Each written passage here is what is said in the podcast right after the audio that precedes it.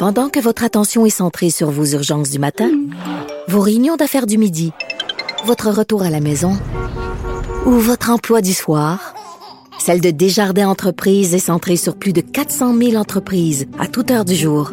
Grâce à notre connaissance des secteurs d'activité et à notre accompagnement spécialisé, nous aidons les entrepreneurs à relever chaque défi pour qu'ils puissent rester centrés sur ce qui compte, le développement de leur entreprise. Parce qu'en immobilier, faut être à son affaire. Suivez les conseils de nos experts. Via Capital, les courtiers immobiliers qu'on aime référer. Bonne écoute. Cube Radio.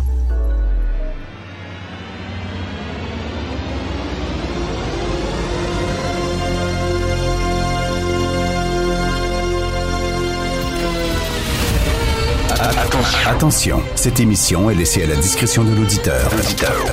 Les propos et les opinions peuvent choquer. Peuvent choquer. Oreilles sensibles s'abstenir. Richard Martineau. Martino. Un animateur pas comme les autres. Richard Martineau. Cube Radio. Bonjour, bon lundi, merci d'écouter Cube Radio. Alors, euh, hier, vendredi, je suis allé au funérailles de Frédéric Bastien, qui était historien, qui est auteur. Euh, vous savez, euh, je le recevais souvent ici à l'émission en entrevue. En fait, je l'avais reçu la veille même de son décès.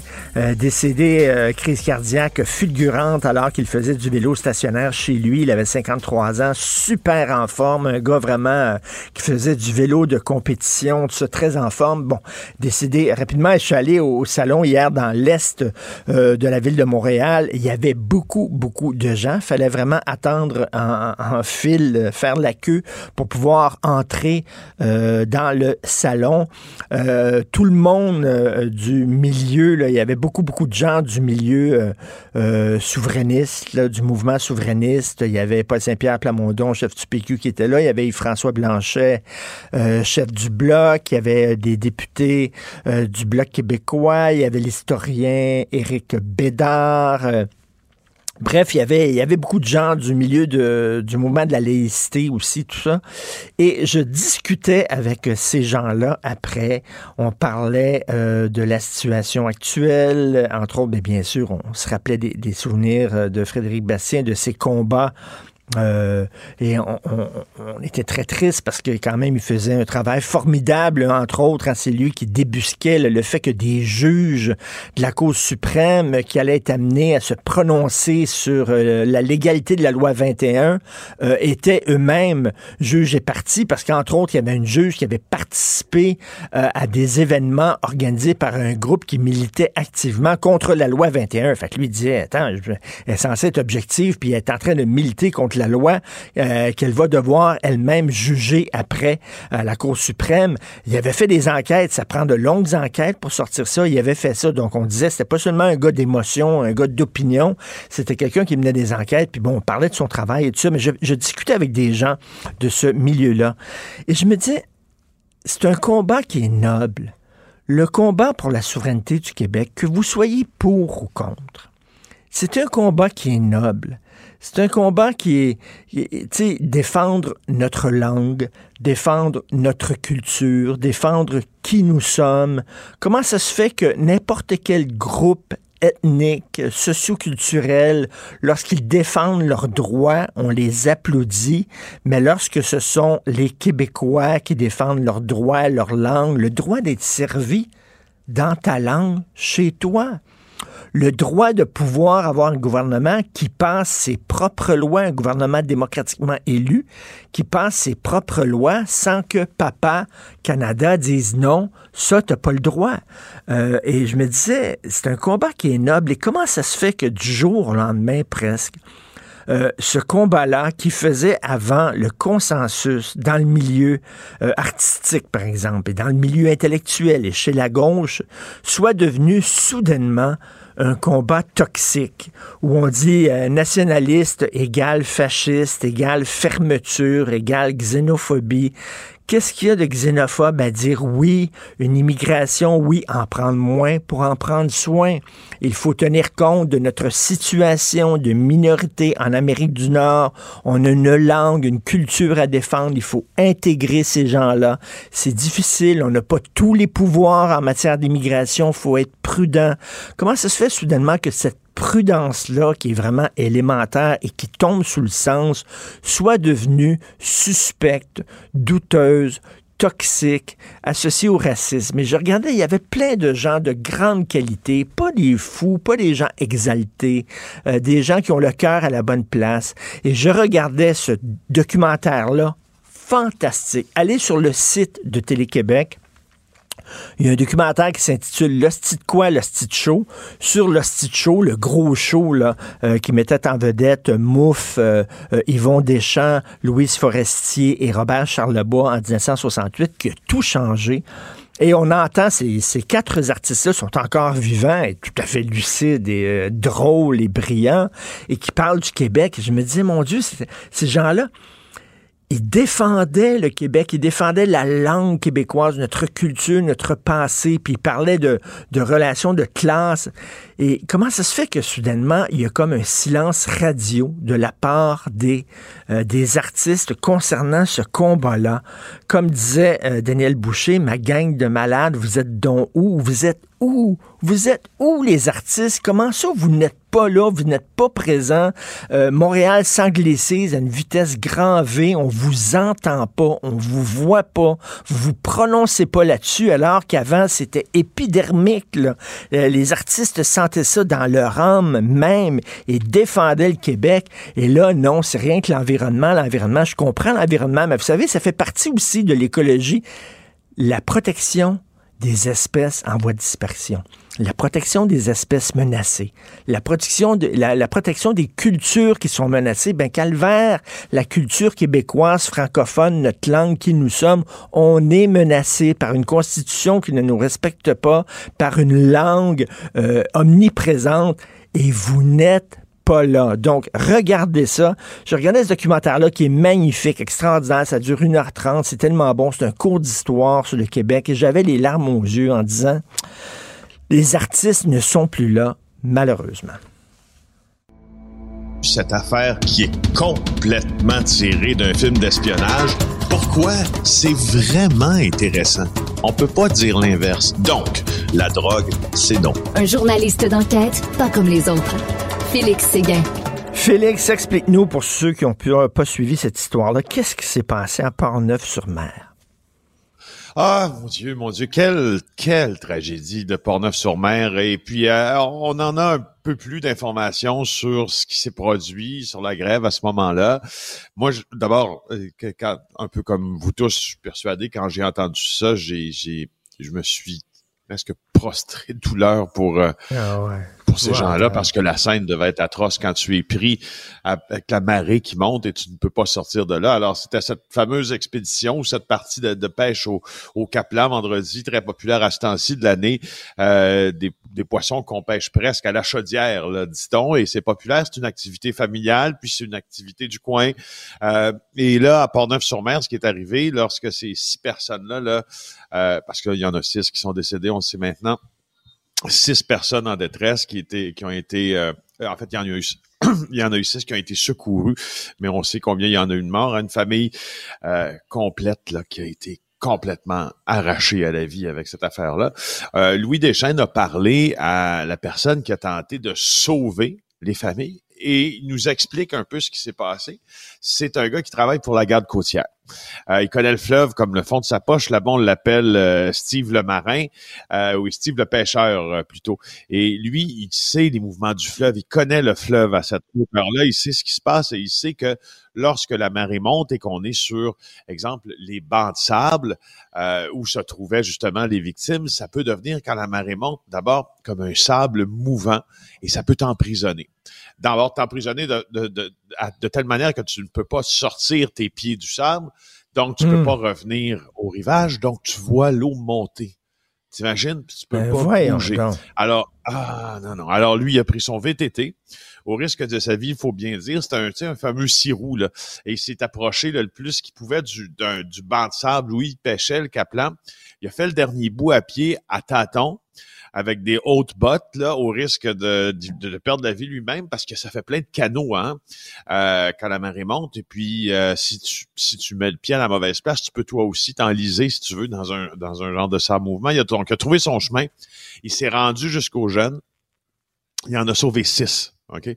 Donc, il en a sauvé six. Euh, euh, mais ça nous explique un peu ce qui s'est passé parce que moi, tout le week-end, je me disais comment tout ça a pu survenir. Je, je présumais un peu de l'affaire, sauf que lui, lui ce bénévole-là, qu'on, d'abord qu'on félicite, là, nous donne, de, nous donne une bonne idée de comment ça a pu se passer.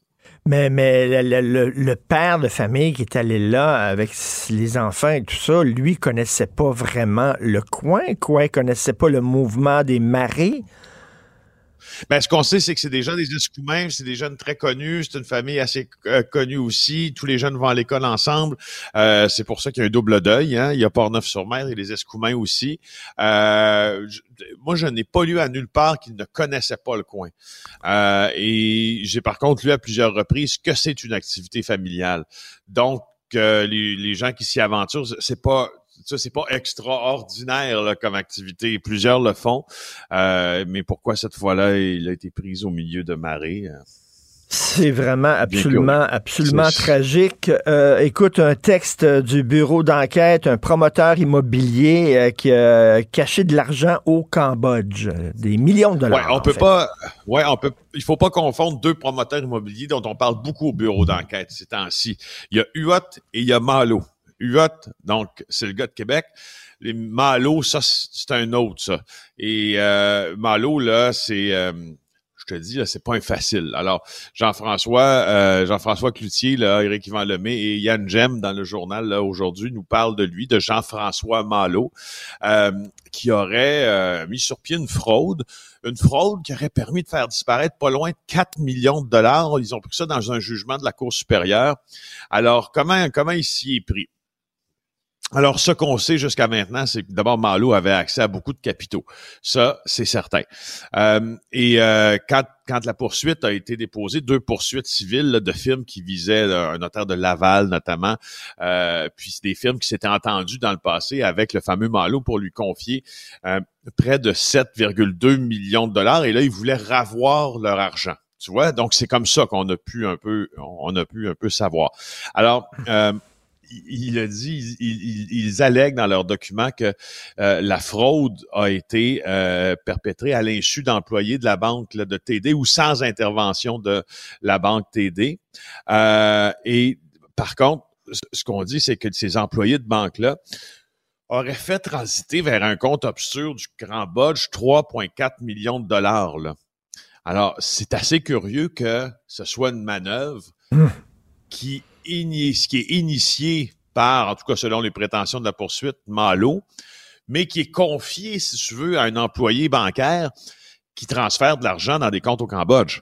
Là, euh, c'est une autre affaire. Tu sais, le, le- je connais plusieurs euh, ben, ex-policiers dont le, le travail est souvent d'être euh, enquêteur dans des institutions bancaires. Ils en embauchent là, 13 à la douzaine des ex-policiers. Et ça, là, ça doit, en tout cas pour eux, là, Mmh. Faire lever tous les drapeaux rouges là, de la suspicion quand il y a, quand il y a des, des montants qui transitent comme ça. Puis c'est très rare. Alors, je me demande comment il a fait ça. Sauf que, euh, en tout cas, euh, il y, a, il y a manifestement un notaire qui a été négligent. négligent. Il y a un employé Ben de la oui. banque dans ça qui... euh, ben, alors, euh, voilà.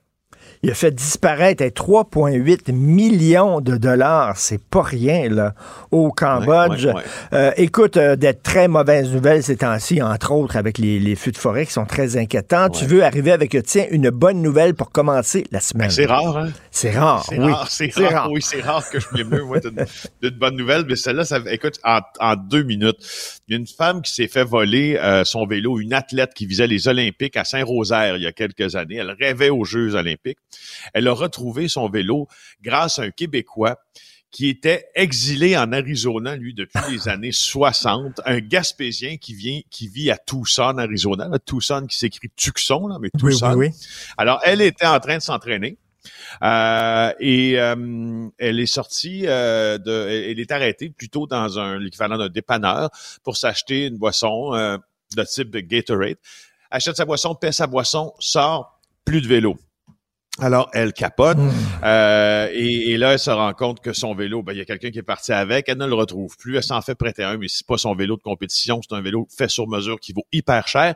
Et on a notre homme, lui, Claude Marin, qui a acheté un entrepôt à Tucson parce qu'il fait ça. Là, il achète des entrepôts, comme on voit à la télé, là, les téléréalités, puis il y a cette Oui, bande oui, oui, oui, Alors, il voit qu'il y a un vélo dedans. Puis il dit, coudon, il dit Ben, ça, là. il dit, voyons euh, donc. c'est probablement quelqu'un. Et il a retracé avec son ami euh, notre jeune pré-olympienne. Il a retrouvé son vélo.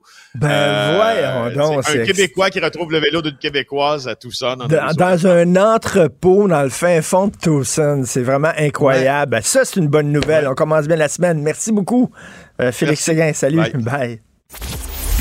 Si c'est vrai qu'on aime autant qu'on déteste, Martineau, C'est sûrement l'animateur le plus aimé au Québec. Vous écoutez Martineau. Cube Radio. Cube Radio. Cube Radio. Cube Radio.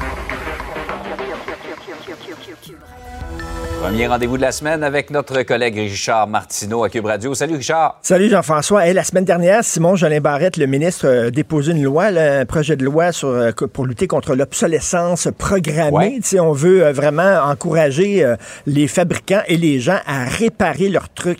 Parce que euh, avant, là, moi, Mm. il y avait où je demeurais, il y avait une boutique, euh, le gars, il réparait des téléviseurs. Tu sais, t'amenais ton téléviseur là, tu le réparais. Maintenant, non, après trois ans, là, ton téléviseur Mm.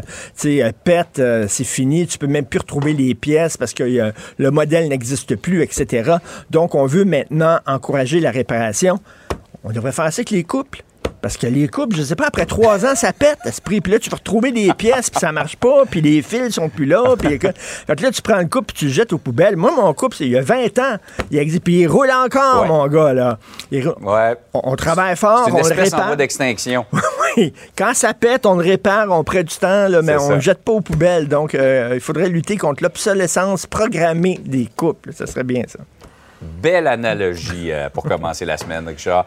Euh, Meta veut euh, bloquer le contenu de nouvelles, évidemment, en réponse à ce projet de loi là, qui va qui est étudié à Ottawa. Euh, T'en penses quoi? Ben, Meta, c'est la maison mère de Facebook. hein. Alors là, il y a un projet de loi en disant, ben là, euh, les géants du web, les, les Facebook, les Google et tout ça, là, de ce monde, vous allez partager les revenus publicitaires avec les médias parce que autres utilisent euh, les textes, les vidéos des médias canadiens, euh, mettent ça sur Facebook, ça génère de la circulation, du trafic sur leur site, ils font de l'argent avec ça.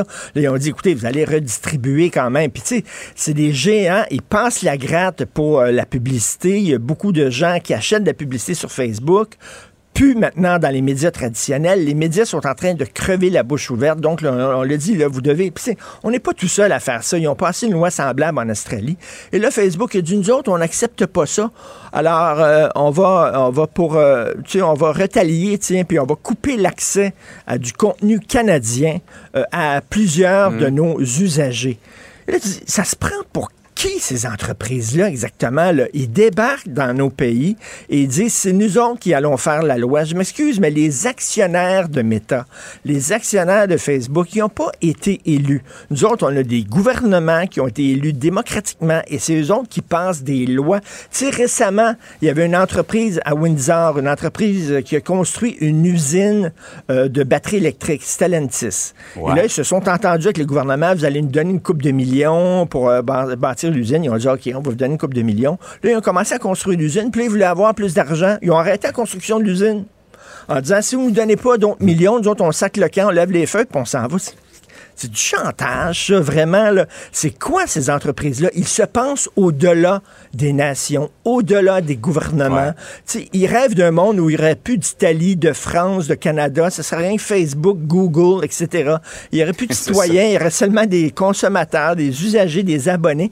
Il faut rappeler à ces entreprises-là qu'ils font affaire au Canada. Au Canada, il y a des lois, puis on a le droit de faire nos lois, puis les gouvernements, c'est plus fort que les entreprises. Alors vraiment, ils ont beau être dans- les nuages, là, dans des clouds et tout ça, euh, reste que, non, non, il y a des lois, puis je trouve ça très correct qu'ils redistribuent leur, leur contenu publicitaire. Absolument, tout le monde est d'accord avec ça. Je ne sais pas si ça va faire comme en Australie, mais en Australie, ils ont fait ça un petit bout de temps, puis ils sont Ben, rentrés c'est ça. dans le rang euh, par la suite. C'est juste pour faire un peu de bluff. Ben oui, tout à Euh, fait. Paul Bernardo, juste l'évocation de ce nom-là nous ramène à ce, ce terrible meurtre dans les années 90 euh, dans la région de Scarborough, en Ontario. Là. Il est rendu au Québec maintenant, il a été transféré euh, à la Macasa, je pense. Ben hein. oui, euh, tu sais, au début des années 90, avec sa femme Carla Homolka, euh, il se promenait en auto. Et là, il spottait littéralement une fille là, en disant, elle, on va la kidnapper, on va la violer, on va la torturer, on va la tuer. C'était absolument épouvantable. Carla Molka, elle est libre. Pourquoi? Tu te souviens fort bien, Jean-François. Euh, Ouais. On avait besoin de son témoignage pour coffrer son mari. Fait qu'elle avait témoigné, on avait fait un deal avec elle. Tu vas avoir une peine plus légère. Elle avait témoigné contre Et son on s'est mari. rendu compte par la suite que son implication était probablement beaucoup plus importante que ce qu'elle avait dit. Exactement. Elle avait, elle, euh, c'était, elle avait participé à ça, même elle avait participé Mm. au viol et au meurtre de sa propre sœur. On avait trouvé des vidéos après, puis on s'est rendu compte qu'on n'avait Mm. plus besoin de son témoignage pour incriminer Bernardo, mais c'était trop tard, on avait déjà fait le deal. Bref, elle, elle est, sortie, euh, elle s'est mariée, puis elle a eu des enfants. qu'il y a un gars- Il y a un gars qui a dit, elle, là, qui a tué sa propre sœur, puis violé sa propre... C'est la femme de ma vie. Je vais la marier. Allô, attends, en tout cas, bon. Lui, Bernardo, il était dans un pénitencier à sécurité maximum à Kingston. Il a été déménagé en catimini à la Macasa, ici, là, dans un, un pénitencier euh, à sécurité moyenne. Et, et là, sais, il y, a- il y a plein de trucs au fédéral ces temps-ci où, euh, tu sais, une loi qui a été déposée, entre autres, par Justin Trudeau, qui fait en sorte que des gens qui commettent des crimes avec des armes à feu ou qui commettent des agressions sexuelles, avant, il y avait des peines minimales. Maintenant, on a enlevé les peines minimales. Et il y a des gens comme ça, qui commettent des crimes graves et qui purgent leur sentence chez eux à la maison. Ça n'a pas de sens. Et là, de voir qu'un gars, un criminel comme ça, est dans un pénitencier maintenant à sécurité moyenne, tu sais, c'est pas, c'est pas, Spécialisé dans les agresseurs sexuels, d'ailleurs, Oui. euh, la Macasa. Écoute, c'est pas, euh, c'est pas d'être d'extrême droite, d'être sévère envers les gros criminels, d'être sévère et d'imposer des sentences lourdes ou des conditions difficiles. Parce que là, il est dans une, dans une pénitencier où les conditions sont un peu plus, moins rigoureuses que dans l'ancien pénitencier. Et euh, je trouve qu'on fait preuve de certaine complaisance au fédéral envers les criminels endurcis, les criminels qui ont commis des crimes graves.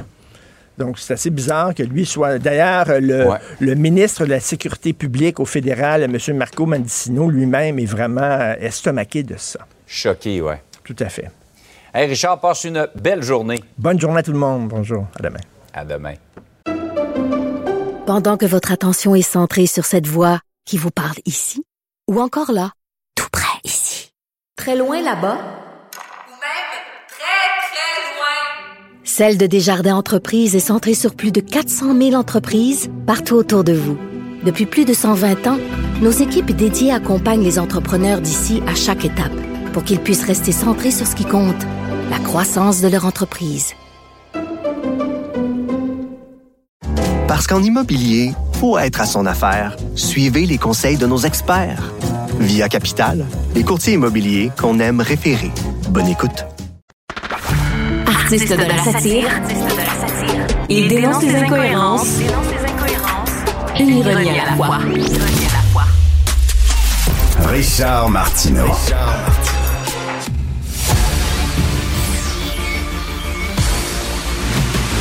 Jean-François Lisée, On va juste dire qu'on est d'accord. Thomas Mulcair. Je te donne 100 raison. La rencontre. C'est vraiment une gaffe majeure. Tu viens de changer de position. Ce qui est bon pour Pitou est bon pour Minou. La rencontre. Lisée.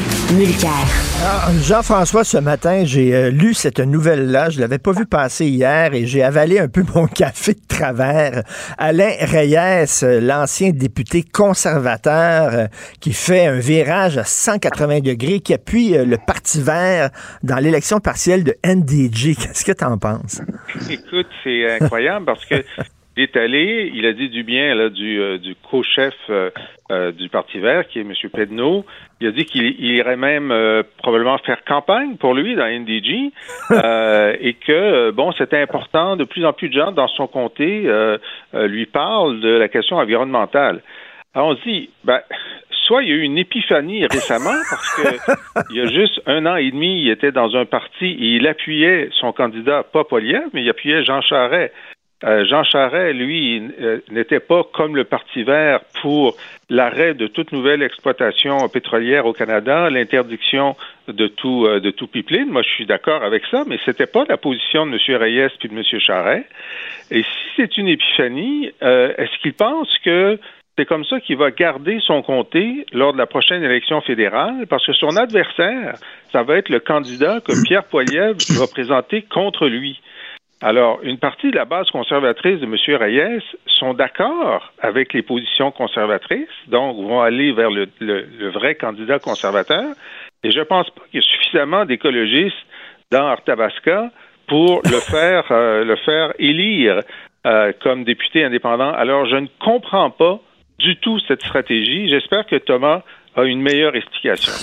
Ben, en fait, en fait, j'en ai une qui risque de vous surprendre parce que du temps que j'étais le ministre de l'Environnement, que ce soit le recyclage de la peinture ou d'autres démarches, la ville de Victoriaville, dont M. Reyes a déjà été maire, et la région étaient pour nous, au ministère, probablement le numéro un au Québec en matière d'environnement et de développement durable. Donc, il y a une partie qui, est sincère dans cette démarche-là, bien que je suis un peu comme vous autres. Mais j'ai déjà vu ça, des gens en mal de parti. Euh, mon bon ami Pierre Nantel était un excellent député pour nous au NPD. Là, il s'est reconverti avec le Parti vert et là, rebolote, il s'est euh, souvenu qu'il était souverainiste tout ce temps-là. Euh, ça, demeure une bonne amie, hein, Nantel, mais n'empêche que c'est quand même une indication qu'il y a quelque chose qui cloche. Euh, pour ce qui est de Reyes, il est, à mon point de vue, un des meilleurs organisateurs politiques qu'on ait jamais vu au Québec. Quand ce type-là a choisi les candidats en 2019 pour la campagne de Andrew Scheer, j'ai regardé les CV. Honnêtement, je vous dis sincèrement, Richard et Jean-François, ils avaient les meilleurs candidats. C'était extraordinaire le calibre. Ils n'ont pas été élus parce que l'autre n'était pas capable de donner une réponse qui avait de l'allure sur, le droit des femmes de choisir. Mais donc, Reyes a énormément de talent. Est-ce qu'il va être réélu? Possiblement. Parce que Poiliev, à travers le Québec, Poiliev est à 13% et, si ça vous tente de, lire un truc dans le Toronto Star, euh, Chantal Hébert euh, score là, dans, le, dans le target, là, elle, elle te décortique pourquoi Poliev ne passe absolument pas au Québec et pourquoi il n'arrête pas de se faire mal. Ça vaut vraiment le détour. Mais, mais, mais Tom, s'il était si écolo que ça, qu'est-ce qu'il faisait au Parti conservateur, Alain Reyes? Surtout le Parti conservateur de Stephen Harper, parce qu'il était là. Oui. Et, euh, et c'est ça la vraie question. Mais euh, j'imagine que il était sincère dans, dans ces trucs qui étaient plutôt euh, économiques et, et social. Il était un peu plus à droite par rapport à la norme québécoise, ce qu'il situait dans l'extrême gauche du Parti conservateur de Stephen Harper.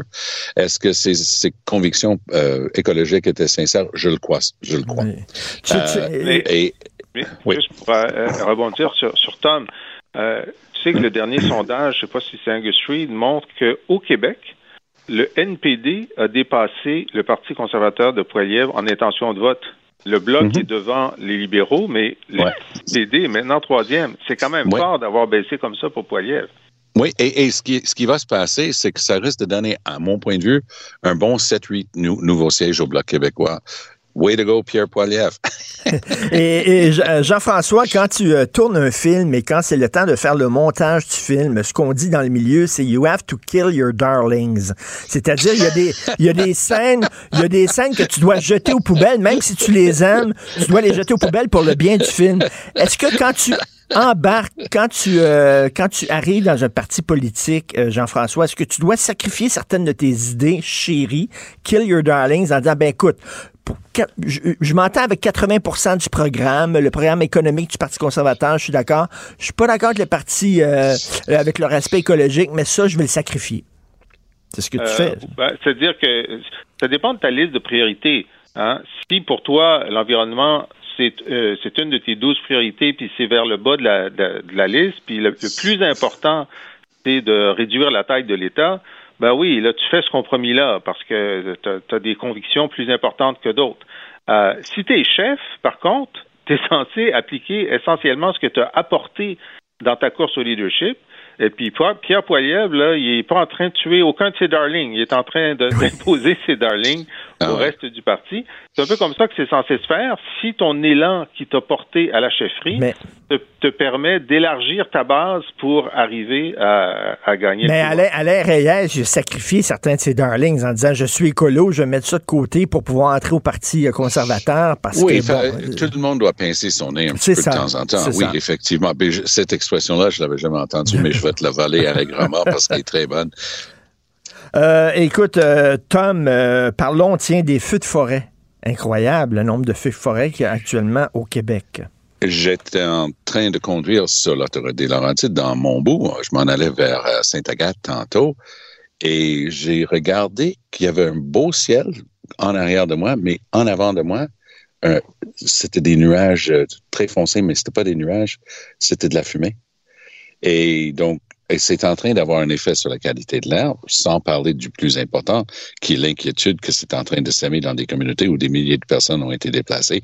Une chance que le Québec est relativement bien organisé par rapport à d'autres provinces, mais même là, je lis ce matin que la France, M. Ben Macron oui, va ben nous oui. envoyer une centaine de pompiers français. Tant mieux, bienvenue. Euh, du coup, ça va aider.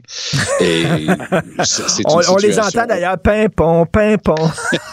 Exactement. Mais on est chanceux au Québec par rapport au reste du Canada parce que que ce soit dans le nord de la Saskatchewan, que ce soit au Fort McMurray en Alberta ou au territoire du Nord-Ouest ou encore Colombie-Britannique, il y a énormément de feux dans l'Ouest. Il y avait des dômes de chaleur, euh, des, records de tous les temps battus pour la chaleur.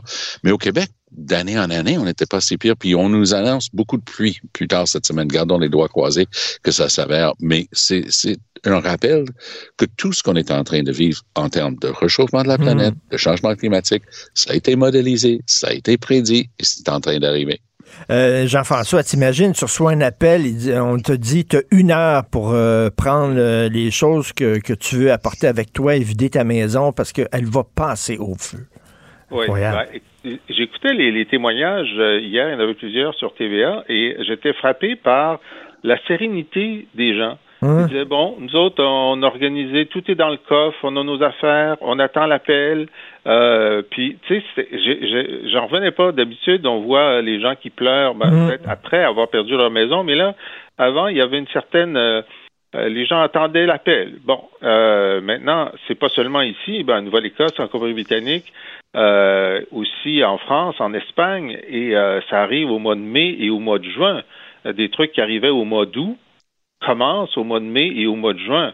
Alors, on, a- on entre dans une ère de la normalisation des feux de forêt pendant, le, dans- pendant des étés le de plus en plus longs. Et c'est ça qui va être terrible parce que à chaque fois qu'une forêt brûle, elle dégage tout le CO2 qu'elle avait Exact. emmagasiné. Hmm. Et donc, les feux causés par le réchauffement climatique augmentent le réchauffement climatique. Alors, euh, bonne journée. Ah, c'est tellement vrai ce que dit Jean-François, c'est que depuis l'accord de Paris, on n'avait pas ça dans Kyoto. Depuis l'accord de Paris, chaque pays doit faire une estimation au chapitre de l'occupation du sol, quelle sorte de végétation, quelle sorte d'agriculture et les changements, et une estimation des feux de forêt. Parce, parce que c'est complètement factice de dire bah, notre pays a réduit de 1,4% ses gaz à effet de serre s'il y a une augmentation majeure dans vos feux de forêt. Donc, cette, cette quantité-là doit être calculée, il y a des manières correctes de le faire, et envoyée aux Nations Unies à chaque année par chaque pays. Et c'est pour ça que quand on regarde le vrai bilan du Canada, il faut inclure les, les feux de forêt et on dépasse complètement toutes les cibles qu'on n'a jamais annoncées au terme de l'accord de Paris, en plus à cause de ça. Euh, Tom, tu veux parler de cette annonce importante de Drainville sur le français à l'école? Ben, je suis intrigué. Il doit le faire euh, vers 10 heures ce matin à Québec. Euh, nouvelle mode de, de faire des conférences de presse. Tu dois t'inscrire. Ils vont valider si tu es un vrai, de vrai, de vrai de journaliste. Et là, ils vont t'envoyer l'adresse où ça va se tenir comme si c'était une réunion du CIA. Mais passons.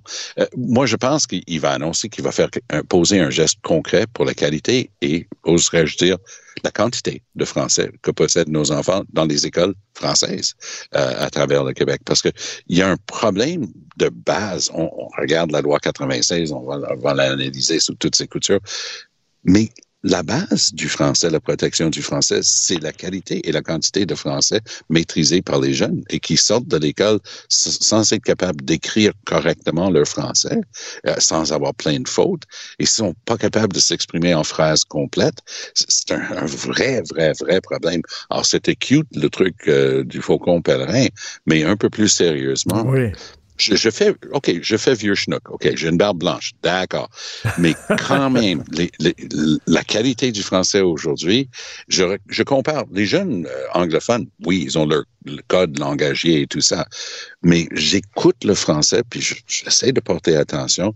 Je, je, je pense qu'il y a un vrai travail à faire là-dessus. Est-ce que ce sont des douze travaux d'Hercule et que notre ami euh, Dainville est en train de se lancer à droite, à gauche pour essayer de se faire oublier son entrevue avec Michel David? Peut-être ça aussi. Mais si c'est un réel effort, ben, je pense que ça mérite d'être euh, vraiment applaudi. Jean-François. Oui, je suppose que c'est ça parce qu'il était, euh, ça faisait partie de ces sept priorités qu'il nous a annoncées là en, janvier. Euh, et je pense il y a deux volets qui sont euh, prévisibles. D'abord, une augmentation de peut-être du temps euh, alloué aux Français, euh, l'importance de corriger les fautes dans les autres matières, parce qu'en ce moment, dans la plupart des cas, si tu fais des fautes sur son travail de mathématiques ou de sciences, euh, euh, tes fautes ne sont pas euh, considérées dans, euh, dans la notation. Mm, ça, c'est une chose. Et l'autre chose, et ça, les syndicats résistent à ça, c'est augmenter les cours de, de, français obligatoires de mise à niveau dans la formation obligatoire annuelle des professeurs. Alors, si les profs ne veulent pas, ils disent, ben, il y en a qui en ont besoin, il y en a qui n'en ont pas besoin, mais effectivement, on peut peut-être faire une modulation, mais ça, ça fait partie de, de, de, la réforme qui veut, qui amener. Donc, euh, on attend, on voit si, tu sais, hier, euh, à, T'as vu ça euh, sur les, les Champs-Élysées, il y avait euh, des milliers de, de, gens sur des pupitres alignés qui faisaient une dictée, le plus grand nombre de gens qui faisaient une dictée à la fois. Alors peut-être va-t-il annoncer qu'on va faire ça. Peut-être sur la grande allée, ce serait pas une mauvaise idée. et, et, c'est bon, c'est bon. Et, et Tom, euh, tu as vu qu'il y a deux de nos collègues, euh, Joseph Facal et Mario Dumont, deux de nos collègues du journal, qui ont défendu la réforme de Bernard Drinville. Il y a d'autres gens qui trouvent que c'est trop dogmatique, trop sans centralisé. Tu te situes où, toi, dans les, euh, dans les pro Bernard Drinville ou contre? Ben, moi, je suis, je suis pro une réforme réelle pour augmenter la qualification de nos profs, parce que rappelons qu'une partie du problème, c'est qu'on a des milliers de personnes dont on ne sait pas s'ils sont qualifiés ou pas, parce qu'on ah, n'a pas un système pour faire les équivalences. Donc, en soi, c'est un scandale qu'il y ait des milliers de personnes devant les classes à travers le Québec en train d'enseigner alors qu'on n'a pas vérifié leurs compétences. Donc, là-dessus, j'embarque. Pour ce qui est de la centralisation, je suis très réticent. Moi, j'étais un grand fan des commissions scolaires élues. Pourquoi? Même s'il y avait une, euh, piètre euh, taux de participation, parce que ça responsabilisait les gens dans, dans leur milieu, dans leur quartier. Mmh. Là, ils ont remplacé ça avec des patentes à gosse de fonctionnaires. Ah, on va vous faire des, des, des, des trucs euh, scolaires, des, centres de services scolaires. Et vous rebolote, dès qu'il y a un truc qui fait pas leur affaire, ils veulent les scraper. Donc, tu enlèves toute responsabilité. Puis moi, j'aime bien la responsabilité locale. Donc, tu ne peux pas centraliser comme ils sont en train de le faire. Ça va à contre-courant. C'est une erreur euh, qu'ils sont en train de, de faire. Jean-François, l'autre jour, on parlait de l'hésitation de Bernard Drinville à interdire le cellulaire en classe et tu ne comprenais pas. Alors aujourd'hui, dans le devoir, il y a une enseignante, Sophie Godbout, qui écrit en disant elle aussi la même chose. Elle ne comprend pas pourquoi M. Drinville n'interdit pas tout de suite le cellulaire en classe. Elle dit qu'elle a plein de problèmes et c'est très drôle, Jean-François. Elle dit euh, pendant la pandémie, on disait on a hâte que l'école reprenne pour que les enfants puissent socialiser. Elle dit socialise pas pantoute. Ils sont chacun devant leur écran et pitonnent, puis il n'y a aucune socialisation. Alors, euh, c'est quand même assez particulier, cette hésitation-là du, euh, du, ministre euh, Drainville. Exact. Et, et, euh, et, Stéphane Laporte, dans son texte de dimanche, disait, tu sais, avant les cellulaires, il n'y a jamais un, un, élève qui s'est plaint qu'il ne pouvait pas envoyer un fax à un de ses, à un de ses camarades pendant un cours. c'est très bon, c'est très bon. Et puis, donc, on a demandé euh, pourquoi, donc c'était une motion du Parti québécois la semaine dernière, euh, demandé de, euh, puis là c'était même encadré, il avait accepté de, ch de changer, interdire pour encadrer à la demande, je sais pas, de QS ou des libéraux, mais la CAQ a voté, a voté contre et euh, ou a refusé son consentement. Pourquoi? parce que ça demandait que ça entre en vigueur pour la rentrée de l'automne de cette année.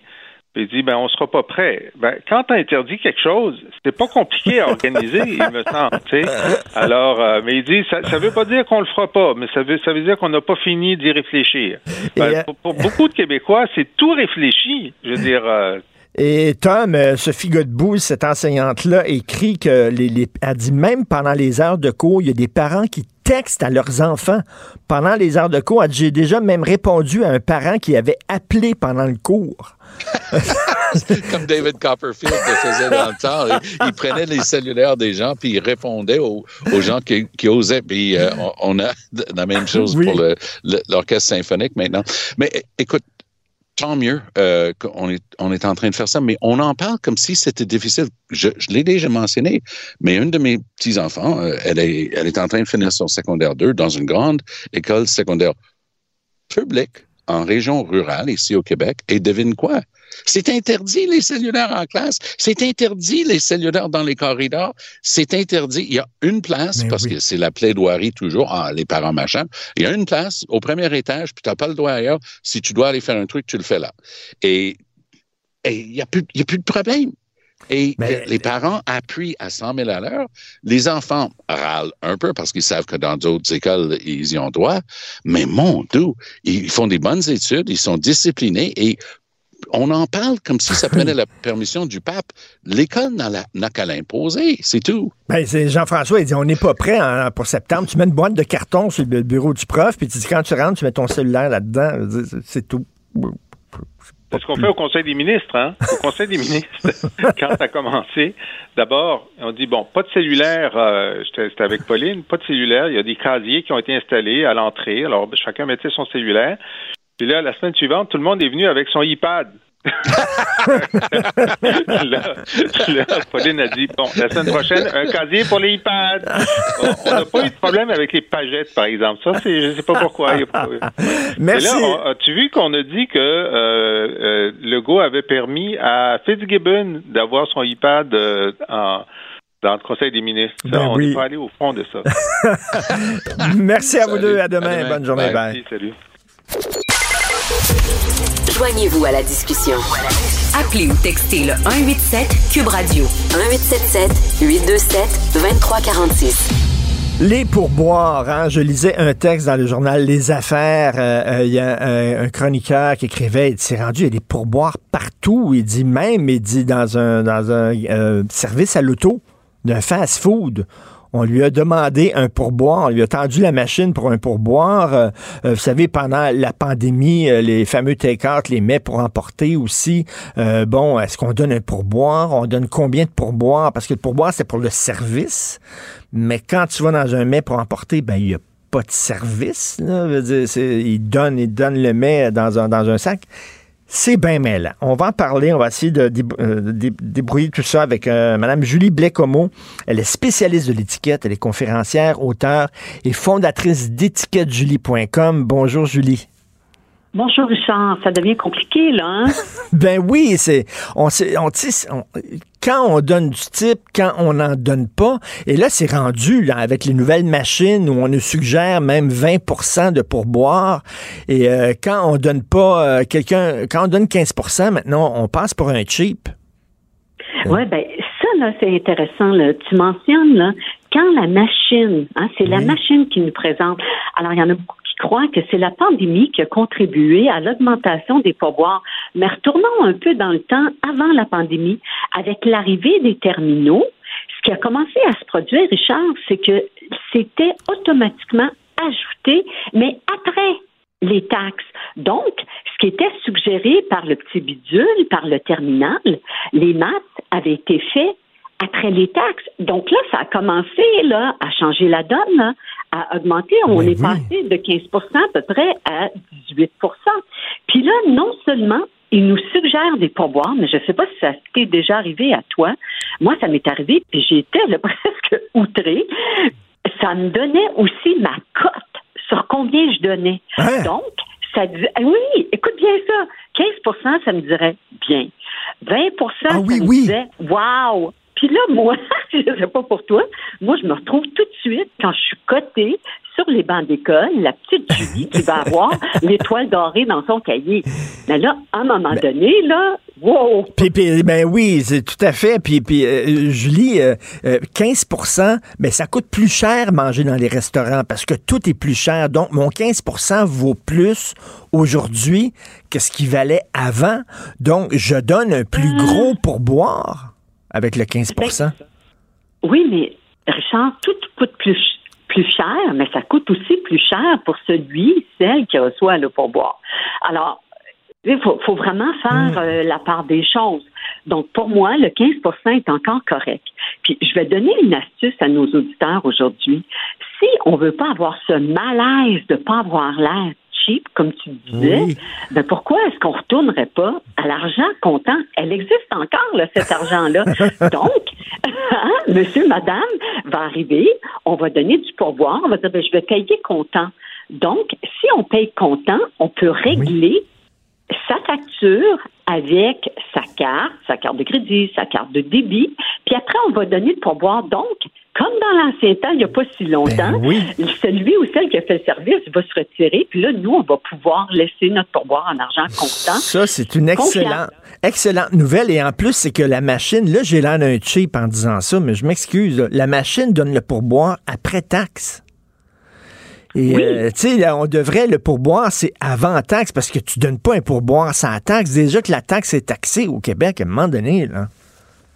Oui, mais non seulement la taxe est taxée au Québec, mais au Québec, c'est pas dans toutes les provinces. Là. Le gouvernement du Québec, euh, parce qu'il est conscient de cette coutume qui est culturelle, parce que c'est pas partout dans le monde là, du pourboire, ben va aussi taxer ceux et celles qui sont dans des emplois avec pourboire. Qui a un salaire en bas du salaire minimum? Alors, il y a tout ça, là. Alors, si on décide qu'à un moment donné, il n'y en aura plus de pourboire, ben, je ne sais pas s'il y a des mouvements en ce moment. Il y a M. Taillefer qui avait déjà dit qu'on devait augmenter le salaire minimum.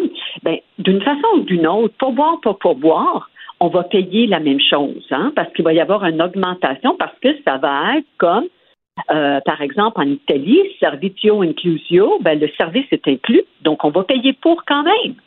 Alors, il y a une réflexion à avoir, puis je veux juste euh, revenir sur le fait, après les taxes, quand on demande aux institutions financières, est-ce que c'est vous qui décidez ça? Ils disent non, c'est le restaurateur.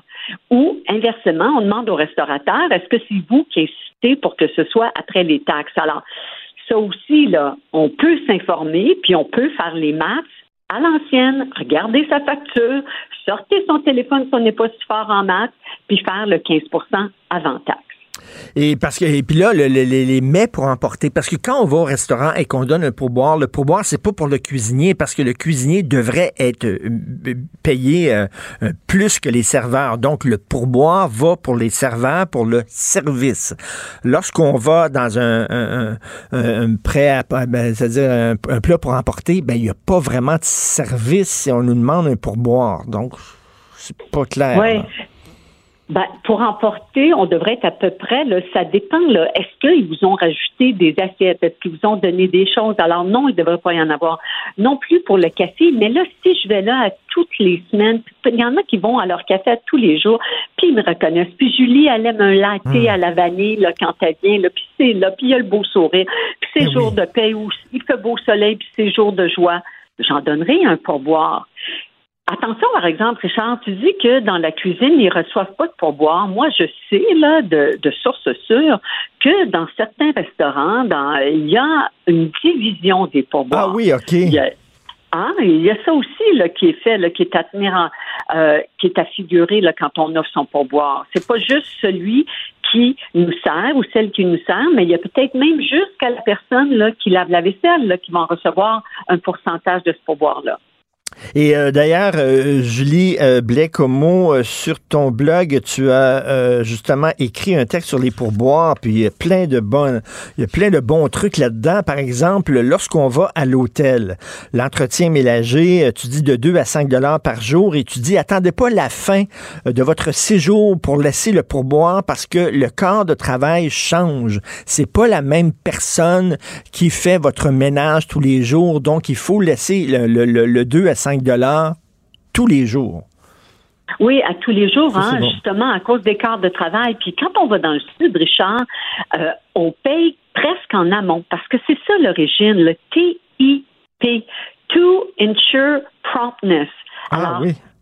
Oui, c'est ça l'origine du mot, le, le fameux type là, que tu as dit en début Oui, euh, oui, oui. d'entrevue. Ben, c'est ça l'origine. Hein? Alors, on retourne en Angleterre, un aubergiste, puis là, à l'heure du midi, là, il se pouvait plus, il savait plus où donner de la tête.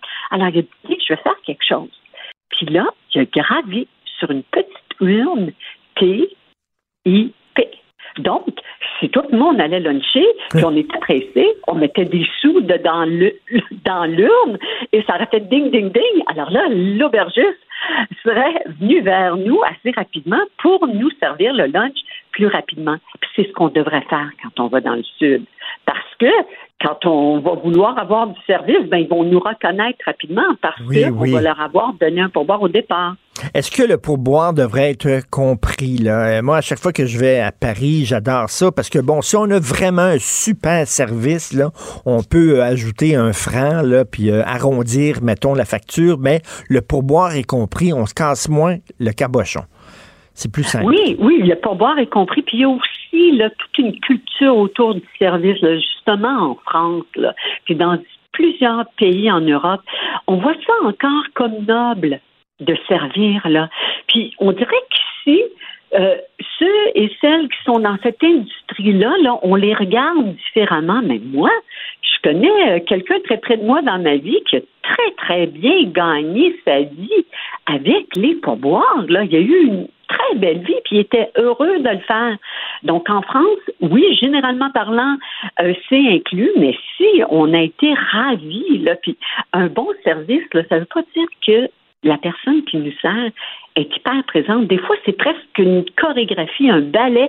On fait juste lever les yeux, ils sont là, ils apparaissent, le verre d'eau est rempli. Hein? C'est tellement... euh, c'est tellement au service de nous. Là. Ils sont là, ils sont hyper présents, puis en même temps très discrets.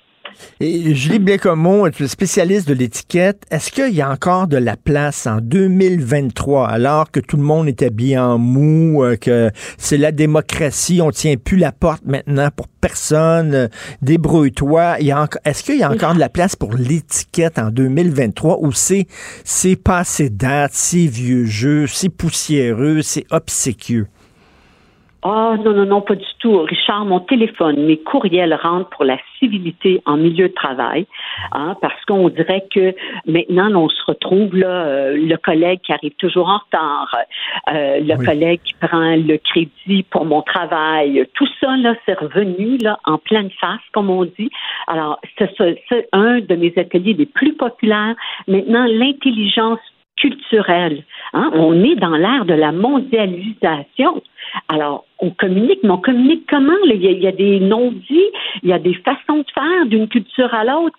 Alors, l'étiquette, là, c'est pas juste une question de nez et de petits doigts en l'air, là, mais c'est vraiment les relations interpersonnelles.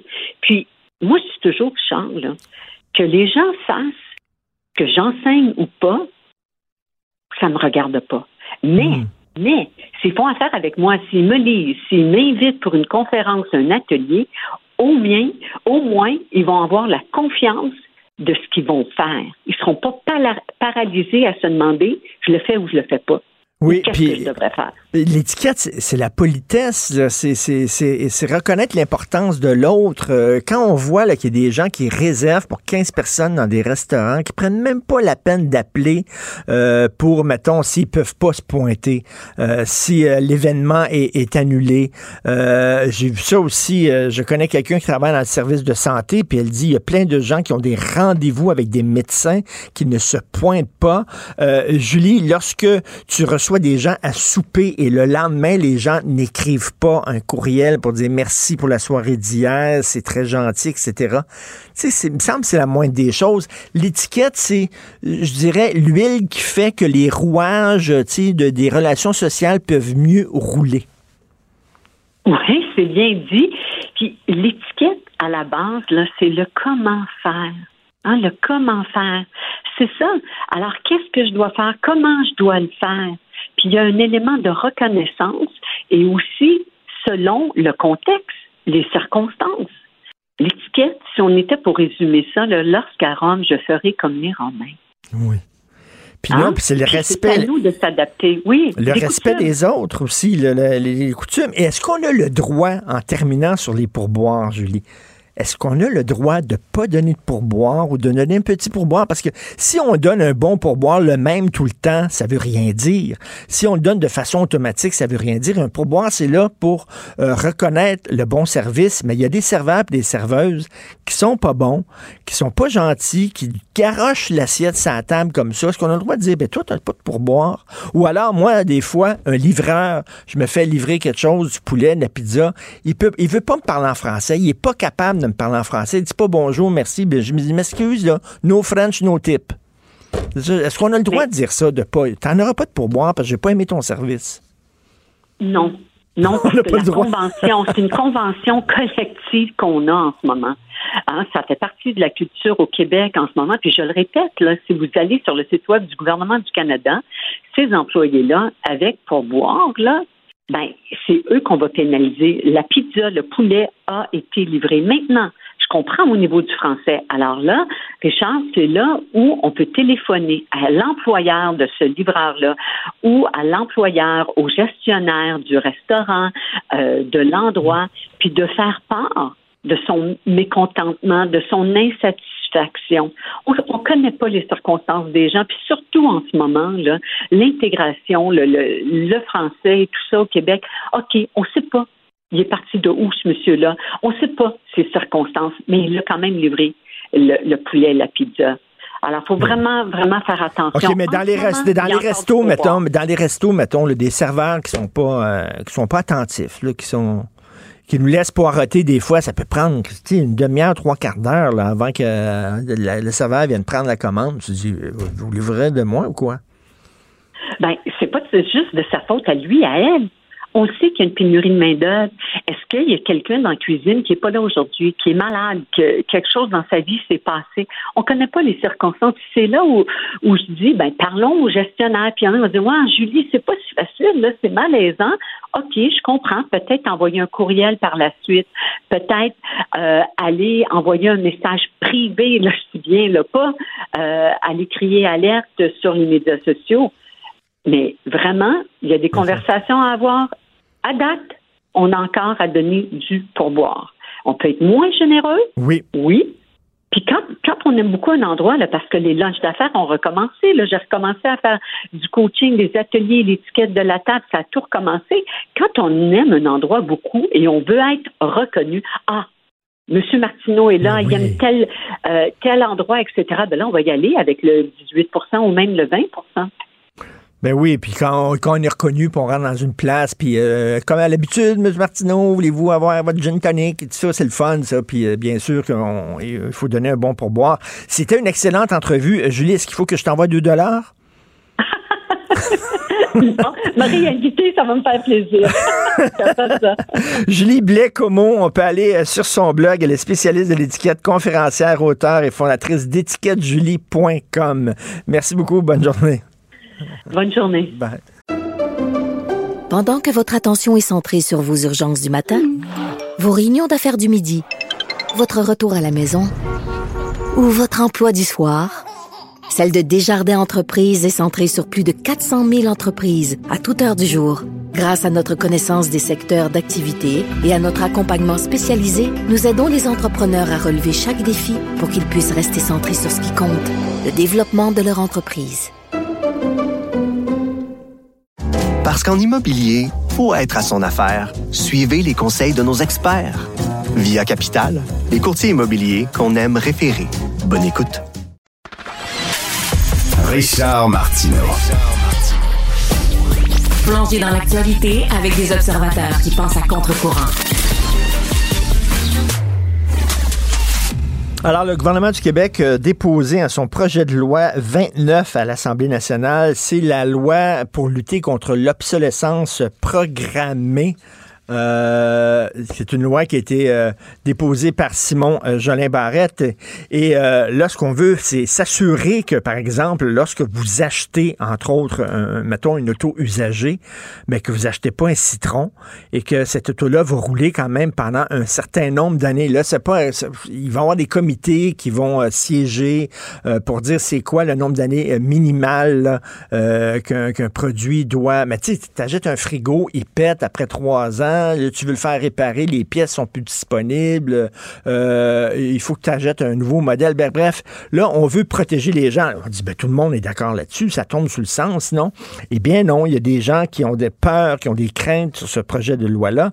C'est euh, le cas de la Corporation des concessionnaires automobiles du Québec qui exprime sa très forte inquiétude à la suite du dépôt du projet de loi 29. On va en parler avec M. Sam Yuchi, qui est président de la Corporation des concessionnaires du Québec. Bonjour, M. Yuchi. Bonjour, M. Martineau. Bonjour. Qu'est-ce qui vous inquiète dans ce projet de loi-là? Ben, on est inquiet pour, pour les organisations qu'on représente, les concessionnaires automobiles du Québec, mais avant tout, on est inquiet pour les, les Québécois, euh, M. Martineau. Euh, le principe du projet de loi fait, fait plein de sens. là. On comprend bien que pour certains biens euh, de consommation, là, nommément le matériel électronique, Ben oui. euh, des appareils domestiques, on a un problème. Dans le sens que ces biens-là, actuellement, ne sont pas réparables. Dans le cas des appareils domestiques, à une certaine époque, pas si lointaine, on était en mesure de les réparer. hein. On avait une laveuse sécheuse qui nous durait 15, 20, 25 ans. Oui. On était en mesure de les réparer. C'est plus le cas aujourd'hui. Alors, le gouvernement, d'une manière tota- tota- totalement noble, je vais le dire, veut créer un écosystème de réparation pour que les Québécois puissent réparer leurs biens à des coûts raisonnables, avec une disponibilité de pièces. Jusque-là, ça va. Maintenant, ce qu'on comprend pas au niveau de l'industrie automobile, pourquoi on est inclus là-dedans? Les biens qu'on distribue, c'est-à-dire les automobiles, ont toujours été des biens réparables. D'ailleurs, il y a toute une industrie qui s'est développée autour de la réparation automobile, vous le savez. On a, on a des garages pour réparer les biens, pour les entretenir aussi. Alors, pour quelles raisons on, on a senti le besoin d'intégrer l'automobile dans cette loi-là? Nous, on ne voit pas l'opportunité, mais, mais pas du tout. Euh, puis aussi, il y a quelque chose qui est important, c'est que de la manière qu'on a désigné le projet de loi au niveau du gouvernement du Québec, on est venu, euh, en fait, rendre obligatoire le partage de manuels de réparation et autres aux consommateurs, aux Québécois qui le demandent. Euh, Vous le savez, les, les véhicules sont hautement technologiques aujourd'hui en termes de, de, de systèmes de sécurité, des systèmes d'aide à la conduite, des systèmes ADAS, des sensors, euh, des lidars euh, éventuellement, et aussi toute la question de l'électrification. Les véhicules sont de plus en plus électrifiés. Est-ce qu'il n'y a pas là un, énorme danger pour la sécurité de la personne qui déciderait de manière domestique de réparer lui-même son véhicule? Puis ensuite, si la réparation est adéquate ou pas, ben, de mettre ces véhicules-là sur la route. Alors nous, on dit soyons prudents, euh, essayons de voir quel problème on tente de régler, puis est-ce qu'on n'est pas en train d'en créer un autre incidemment? Alors nous, on fait ça, c'est qu'on met, on met, tout, on met tous les produits dans le même sac. Effectivement, il y a des Voilà. produits, il y a des produits électroniques, on le sait, puis ça vous est arrivé aussi comme consommateur, M. Yuchi, on achète un produit, 5-6 ans après, il pète, on veut le faire réparer, impossible, les pièces sont plus disponibles, c'est un vieux modèle. Alors qu'une auto, là, on peut trouver une boutique quelque part qui va, puis on va lui demander, as-tu un Galloper d'un Oldsmobile 1957? Le gars va aller chercher, puis là, Christy, il y, en- a plein. Moi, j'ai un ami, Michel Barrette, c'est un ami personnel, je sais pas combien il y a d'autos, puis il peut les faire, là. Il peut trouver, sur Internet, une pièce d'un char de 1943, là, puis il va, il, la trouver, cette pièce-là. Donc, vous, vous dites, ben, c'est pas un problème pour l'industrie automobile, c'est ça? Vous connaissez la prémisse, hein? If it's not broken, don't fix it. Don't fix it. C'est un peu ironique de le dire dans les circonstances, mais c'est exactement notre position. Pa- Parce qu'à vouloir réparer quelque chose qui n'est pas à réparer, on peut briser autre chose.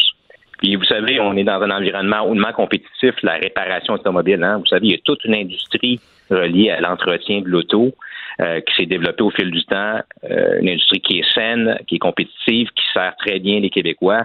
Alors, on est en train de vouloir se mettre la main là-dedans au niveau du gouvernement du Québec. Alors, on dit attention, soyons prudents, soyons responsables. Ben justement, M. Samiucci, si vous avez rien à vous reprocher, s'il n'y a aucun problème avec l'industrie automobile, puis on peut trouver toutes sortes de pièces pour n'importe quel modèle de char, donc pourquoi ça vous inquiète, ce projet de loi-là, finalement, ça vous touche pas plus qu'il faut?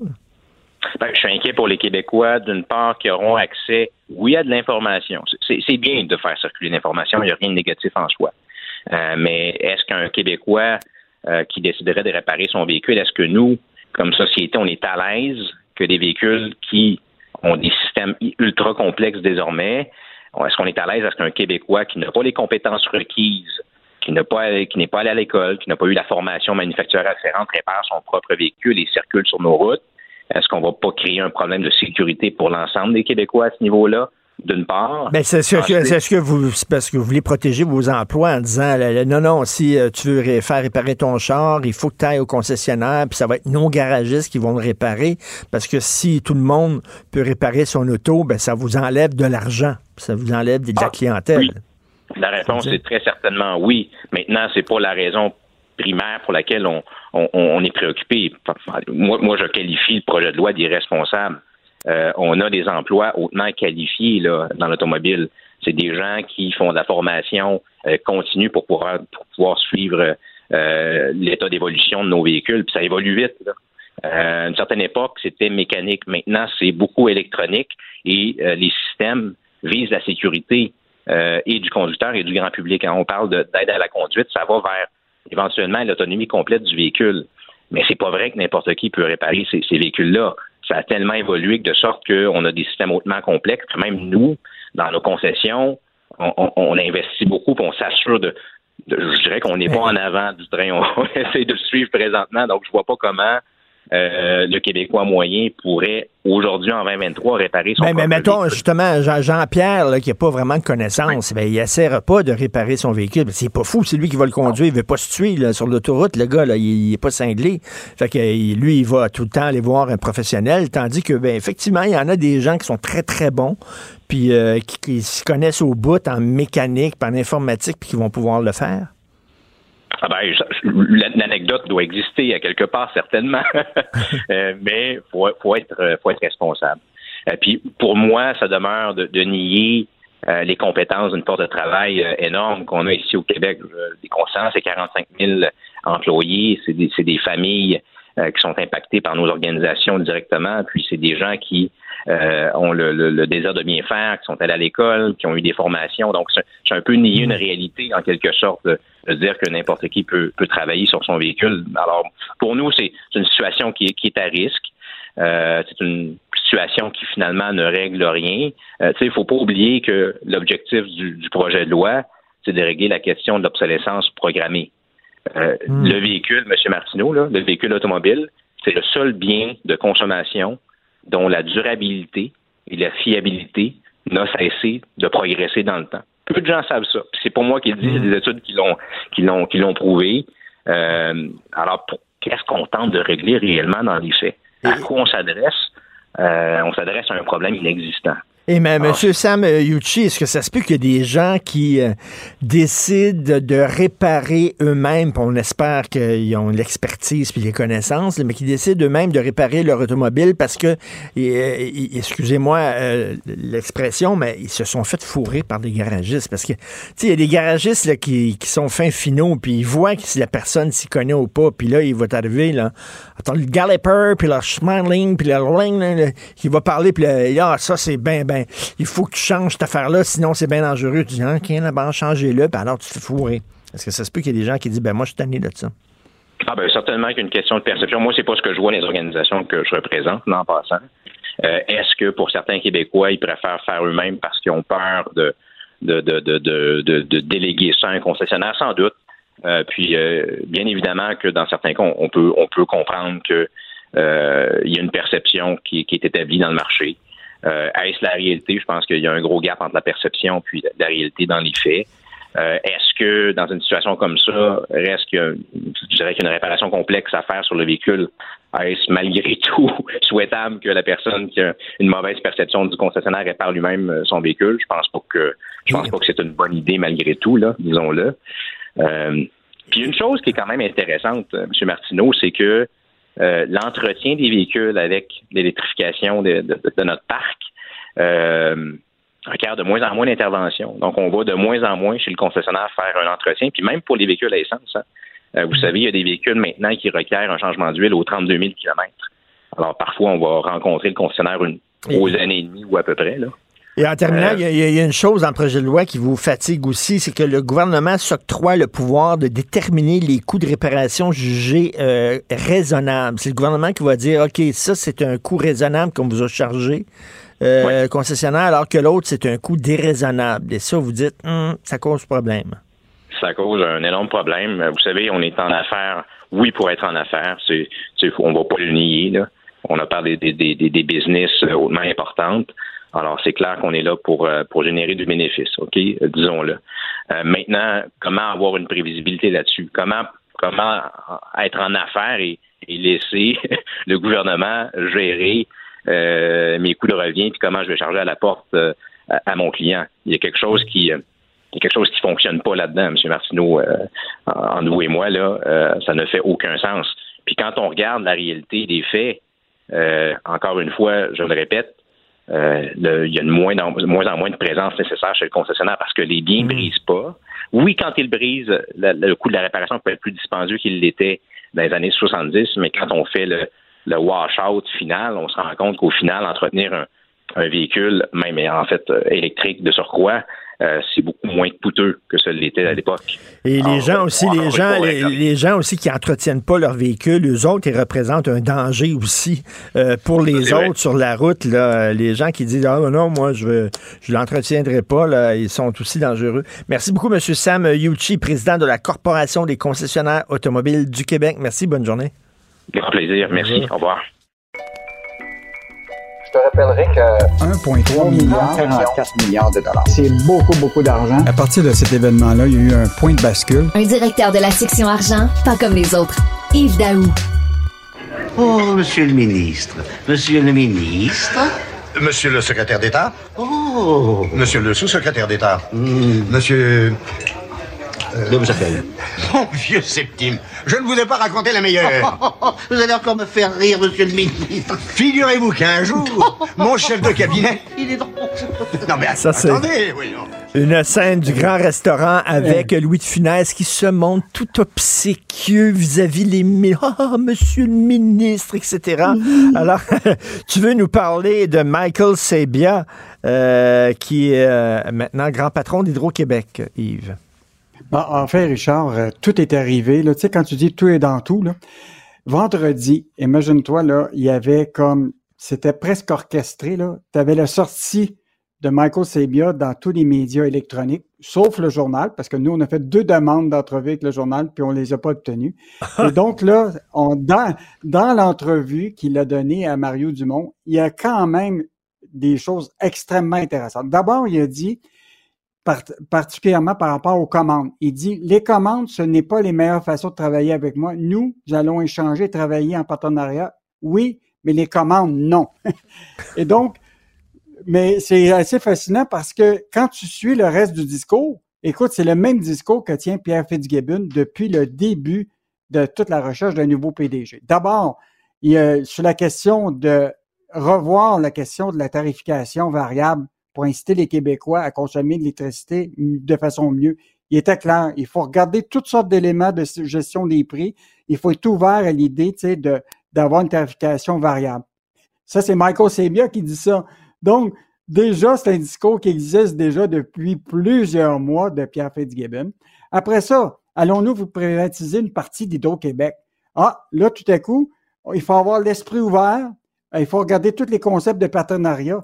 Écoute, une semaine avant qu'arrive Michael Sabia, déjà, Ben oui. Pierre Fitzgibbon a lancé l'idée des, de, centrales hydroélectriques gérées par le privé. Ben Oups, oui. Puis là, tu as le même discours dans, le- dans la bouche de Michael Sabia. Les barrages, on- il faut avoir l'esprit ouvert à des barrages. Et là, ce qui est intéressant, Richard, as-tu déjà entendu parler du rôle potentiel du nucléaire dans l'avenir énergétique du Québec? C'est la première fois qu'on entend parler Ben oui. de l'énergie nucléaire. Ben ça, c'est intéressant. Ça, ça va être un débat très intéressant parce qu'en France, là, et Yves, tu le sais, tu lis beaucoup de magazines Ben oui. français, et en France, il y a même des, des écolos qui appuient le nucléaire en disant, ben c'est une bonne, tu sais, c'est- une bonne façon de créer de l'énergie. Donc, j'ai hâte de voir ce débat-là ici. Ouais, la, la question, c'est que les mini-centrales euh, euh, nucléaires en, en France, c'est clair qu'eux autres, avec le- la bataille avec la Russie, écoute, euh, privés du gaz naturel, il faut qu'ils trouvent une, une alternative. Ils n'ont certainement pas les ressources hydroélectriques que nous, on a. Donc, c'est Hmm. sûr que euh, des mini-centrales nucléaires, mais au Québec, de penser à des mini-centrales nucléaires comme l'Ontario, c'est un méchant débat qui, qui, qui, qui va partir au Québec si euh, M. Sabia valide euh, de ce côté-là. Écoute, Ben il oui, a puis on parlé en avait une, on en de- avait une, puis on l'a fermée. ben oui, ça fait quelques Ouais. années.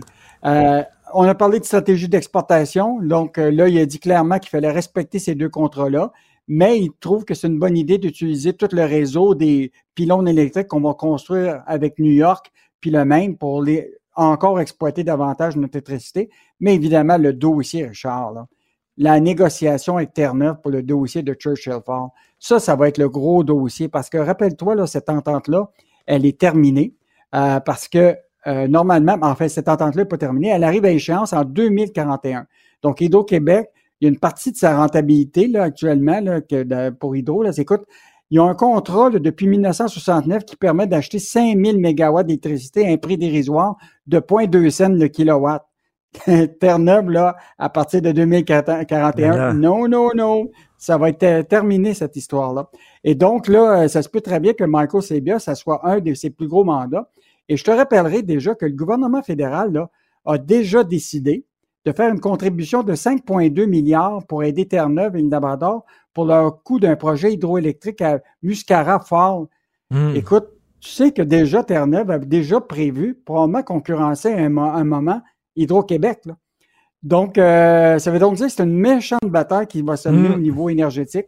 Et donc, peut-être Michael Sebia, ça va être un de ses plus gros dossiers euh, euh, Et- à négocier et- là, en tant que PDG d'Hydro-Québec. Et il y a des gens qui ont des craintes hein, quand ils entendent là, dans le privé là, qui va gérer euh, des barrages. C'est le cas de notre collègue Loïc Tassé qui écrit euh, justement une chronique en page 26 du Journal de Montréal très intéressante. Lui, il trouve ça inquiétant, ce virage-là vers le privé, l'Hydro-Québec.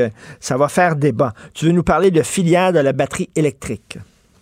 Bon, là, Richard, j'ai su que tu t'es acheté ta voiture électrique. Oui. Tout le monde sait ça, je sais pas pourquoi.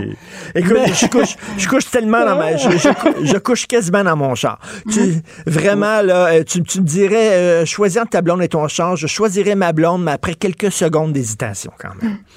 Bon, mais Richard, savais-tu que dans ta batterie euh, électrique, là, il y a une partie peut-être du minerai québécois qui se retrouve là-dedans. Tu as du lithium, mais il y a aussi le graphite. Le graphite, là, c'est de plus en plus utilisé pour les batteries au lithium, que ce soit les piles qui vont dans l'automobile euh, et dans d'autres euh, types de, pi- de piles à, lithium. Là. Et par exemple, là, ça prend 20 à 30 fois plus de graphite que le lithium pour faire une batterie. Il faut 22 livres pour un véhicule hybride, puis 110 livres pour un véhicule entièrement électrique. Et là, imagine-toi, la course folle pour les minéraux québécois. Eh Bon, oui. Tu sais, c'est commencé dans le lithium, mais dans le graphite, Richard, il y a une compagnie qui s'appelle Monde Graphique, Nouveau Monde Graphite, là, qui est installée euh, déjà euh, ici dans la région de Saint-Michel-des-Saints depuis 2015. Il y a un géologue qui s'appelle Éric Des- qui a découvert justement un grand gisement. Et là, il est en train d'exploiter ça. Sa firme, euh, dont lui est un peu dé- déjà un actionnaire, mais il est en, euh, avec un autre actionnaire qui est une firme britannique qui s'appelle Pallinghurst à 20% mais le gouvernement québécois est un deuxième actionnaire. La Caisse de dépôt fait partie des actionnaires. Et là, ils veulent construire une usine de transformation de presque 923 millions à Bécancourt et de 481 millions à Saint-Michel-des-Saints. Et donc là, ils ont tout un, ils ont le gisement, ils ont le minerai, mais il faut qu'ils construisent les usines. Et imagine-toi, le PDG, euh, qui s'appelle euh, Éric Desaulniers, a fait un appel aux travailleurs québécois. Il dit, au lieu d'aller travailler dans l'Ouest pour rentrer au Bercail, pour euh, revenir au Québec pour construire nos usines qui sont Ben en oui. plein boom. Et donc, euh, c'est quand même un appel à avoir des travailleurs pour bâtir cette nouvelle filière des batteries électriques là, au niveau du- des minéraux. Et lui, ce qu'il dit, Hmm. c'est que il faut maintenant profiter du moment où ce que le gouvernement américain a dit il faut qu'il y ait zéro composante qui vient de la Chine pour obtenir Ben oui. les subventions de Biden. Donc euh, là, écoute, c'est le bon, bon moment pour en profiter. Donc, euh, assurons-nous de développer cette filière-là puis des minerais ici. Soit-on qu'on garde le contrôle, évidemment. Qu'on garde, qu'on garde le contrôle et puis euh, ou alors si on fait affaire à des entreprises qu'on ne le donne pas, là, qu'on ne vend pas ça à des prix dérisoires, nos minerais, nos, nos ressources naturelles, tout à fait. Merci beaucoup Yves Daou. On se reparle demain. Bonne journée. Bye. Salut. Bye. Bye. Pendant que votre attention est centrée sur vos urgences du matin, vos réunions d'affaires du midi, votre retour à la maison ou votre emploi du soir, celle de Desjardins Entreprises est centrée sur plus de 400 000 entreprises à toute heure du jour. Grâce à notre connaissance des secteurs d'activité et à notre accompagnement spécialisé, nous aidons les entrepreneurs à relever chaque défi pour qu'ils puissent rester centrés sur ce qui compte, le développement de leur entreprise. Parce qu'en immobilier, pour être à son affaire, suivez les conseils de nos experts. Via Capital, les courtiers immobiliers qu'on aime référer. Bonne écoute. Martineau, il n'y a pas le temps pour la controverse. Il a jamais coulé l'eau sous les ponts. C'est lui qui la verse. Vous écoutez Martino. Cube, Radio. Emma Valiquette, elle a 13 ans. Elle travaille tous les dimanches hein, pendant 4 heures à la brûlerie à Grenby. Elle aime beaucoup ça. Là-bas, ils sont bien contents parce qu'ils sont en pénurie de main-d'œuvre puis ça les aide. Elle, ben, elle est contente. Elle travaille, ça la responsabilise, ça lui donne de l'argent. Elle a très hâte, lorsqu'arrive le dimanche, de pouvoir enfin travailler. C'est une fille responsable. Et là, il y a une nouvelle, euh, une nouvelle loi, vous le savez, le projet de loi 19 qui va interdire euh, le travail pour les enfants de moins de 14 ans. Elle a 13 ans. Pourquoi? Pourquoi je continue à étudier, euh, je suis pas là à temps plein, là, je fais ça euh, quatre heures par jour le dimanche, pourquoi vous m'enlevez ma job que j'aime? On va en parler avec elle, Emma Valiquette, qui est là avec sa mère, Mélanie Lemaire. Bonjour à vous deux. Bonjour. Bonjour. Donc, Emma, c'est quoi? C'est quatre heures chaque dimanche, c'est ça? Oui, exactement. Et qu'est-ce que tu fais là-bas? Euh, dans le fond, je beurre. mon poste original, c'est de beurrer les toasts. Mais euh, aussi, la plupart du temps, j'aide à apporter des assiettes à servir, à desservir des tables, à apporter de la vaisselle sale, le défaire, euh, faire des assiettes avec des fruits dedans, euh, plusieurs petites tâches comme ça. Et pourquoi tu travailles? C'est-tu pour te faire un peu plus d'argent de poche ou pour te responsabiliser? C'est quoi? ben, ça pour gérer l'autorité, pour apprendre à plus travailler en équipe, à gérer mon argent et euh, à gérer mon stress aussi, euh, à gérer euh, mon argent. En fait, Emma a eu l'opportunité de travailler au café parce que sa grande sœur travaillait là. Il y avait besoin de, jeunes employés pour faire ces tâches-là un peu plus plates, si vous voulez. Ça, c'est en support beaucoup aux, gens qui font le service. Ça a commencé comme ça on l'a pas obligé, elle n'est pas obligée de travailler, mais on trouvait que c'était une belle opportunité de, de puis au travail, tu apprends des choses que tu n'apprends pas nécessairement à l'école. Fait qu'on trouvait que c'était complémentaire, puis on a dit on va l'essayer. Mais sérieusement, moi j'ai vu Emma s'épanouir, je l'ai vu prendre plus d'assurance, côtoyer des adultes, côtoyer le patron qui demande des choses. Elle a appris quand même beaucoup de choses. Là. Fait que moi, je, mm. je vois que du positif, puis c'est quatre heures par semaine. Là. Elle n'est pas, elle est pas au pic là. Mais c'est ça, euh, Madame, Madame le maire, Mélanie le maire, c'est comme si le gouvernement vous faisait pas confiance en disant non, non, non, elle n'a pas le droit de travailler. Puis là, vous dites, attends une minute, je suis sa mère, euh, je suis capable de superviser ça, je suis capable, je connais ma fille, euh, elle n'est pas là trois jours semaine, elle est là seulement quatre heures le dimanche. Tu sais, c'est comme si le gouvernement disait non, vous n'êtes pas capable, vous n'êtes pas assez responsable. Nous autres, on, on va gérer ça. En fait, je trouve que la loi n'a pas de nuance. Hmm. Je comprends que ça n'a pas de bon sens de travailler un jeune 15 euh, heures ou 18 heures, mais 4 heures un dimanche matin. Moi, quand j'avais 12 ans, je gardais des fins de semaine de temps des jeunes enfants. Tant qu'à moi, c'était pas mal plus dur que ce que Emma fait. Puis Emma est encadrée, là, elle a un patron formidable, elle a besoin de congés en fin de semaine, c'est un spectacle de danse, il l'accommode, là, il c'est pas un bourreau, là, ils comprennent que ce sont des jeunes. Puis moi, mm. le patron m'avait rencontré au début, quand il a rencontré Emma, j'étais là, puis il m'avait dit les jeunes de 13 ans, c'est formidable. On est capable de les former. Ils n'ont pas de mauvais plis. Ils sont volontaires. C'est vraiment des employés extraordinaires. Sérieusement, moi, je la comprends pas, là, Ouais. Et Emma, euh, c'est toi, tu continues quand même à, à étudier. Est-ce que ça a un impact sur tes études ou absolument pas? C'est quatre heures par semaine, c'est pas la fin du monde. là. Exactement. Euh, trouve, ça fait un an que je travaille. Je trouve pas du tout que mes notes ont baissé. Je trouve même que ça m'a motivée à plus étudier pour pouvoir continuer de travailler. Et travailler, ça me fait juste sortir de, de l'école, euh, voir des nouveaux amis. Ben c'est ça, puis ça t'apprend le travail en équipe, le respect de l'autorité, etc., d'être responsable et tout ça. Et, euh, et, et- là, donc, euh, d'être- d'avoir un peu d'indépendance. euh, Est-ce que tu as parlé à, des amis euh, qui ont le même âge que toi et qui sont aussi déçus de ce projet de loi-là? Est-ce que tu en as d'autres amis qui travaillent à 13 ans? Euh, oui, donc une de mes amies qui, au début de l'année, je l'ai fait rentrer au même poste que moi, qui travaille le samedi matin. Mhm. Et elle aussi, elle pense la même chose que moi. Elle est vraiment déçue euh, de la nouvelle loi. Euh, Je serais curieuse de- d'entendre la version des patrons. Je ne sais pas ce qu'eux en pensent là, de cette loi-là. Ils pensent qu'ils vont être pris avec. Il y a déjà une pénurie de main-d'œuvre. Ben Je oui. vont faire. Je ne sais pas ce qu'ils en pensent. Là. Le patron avait juste dit à Emma, quand le projet de loi est sorti, on va s'en reparler. Mais là, clairement, en fait, on pensait que la loi passerait juste à la fin de l'été. Ça permettrait à Emma de travailler tout l'été. Là, ça change un peu les plans de l'été un peu. Ben c'est ça, parce qu'elle euh, elle dit qu'elle est trop vieille pour aller dans des camps de jour. euh, elle Oui. pensait travailler cet été, donc ça, ça change totalement ses plans pour son été. Ben oui. Et pour Emma et pour les parents.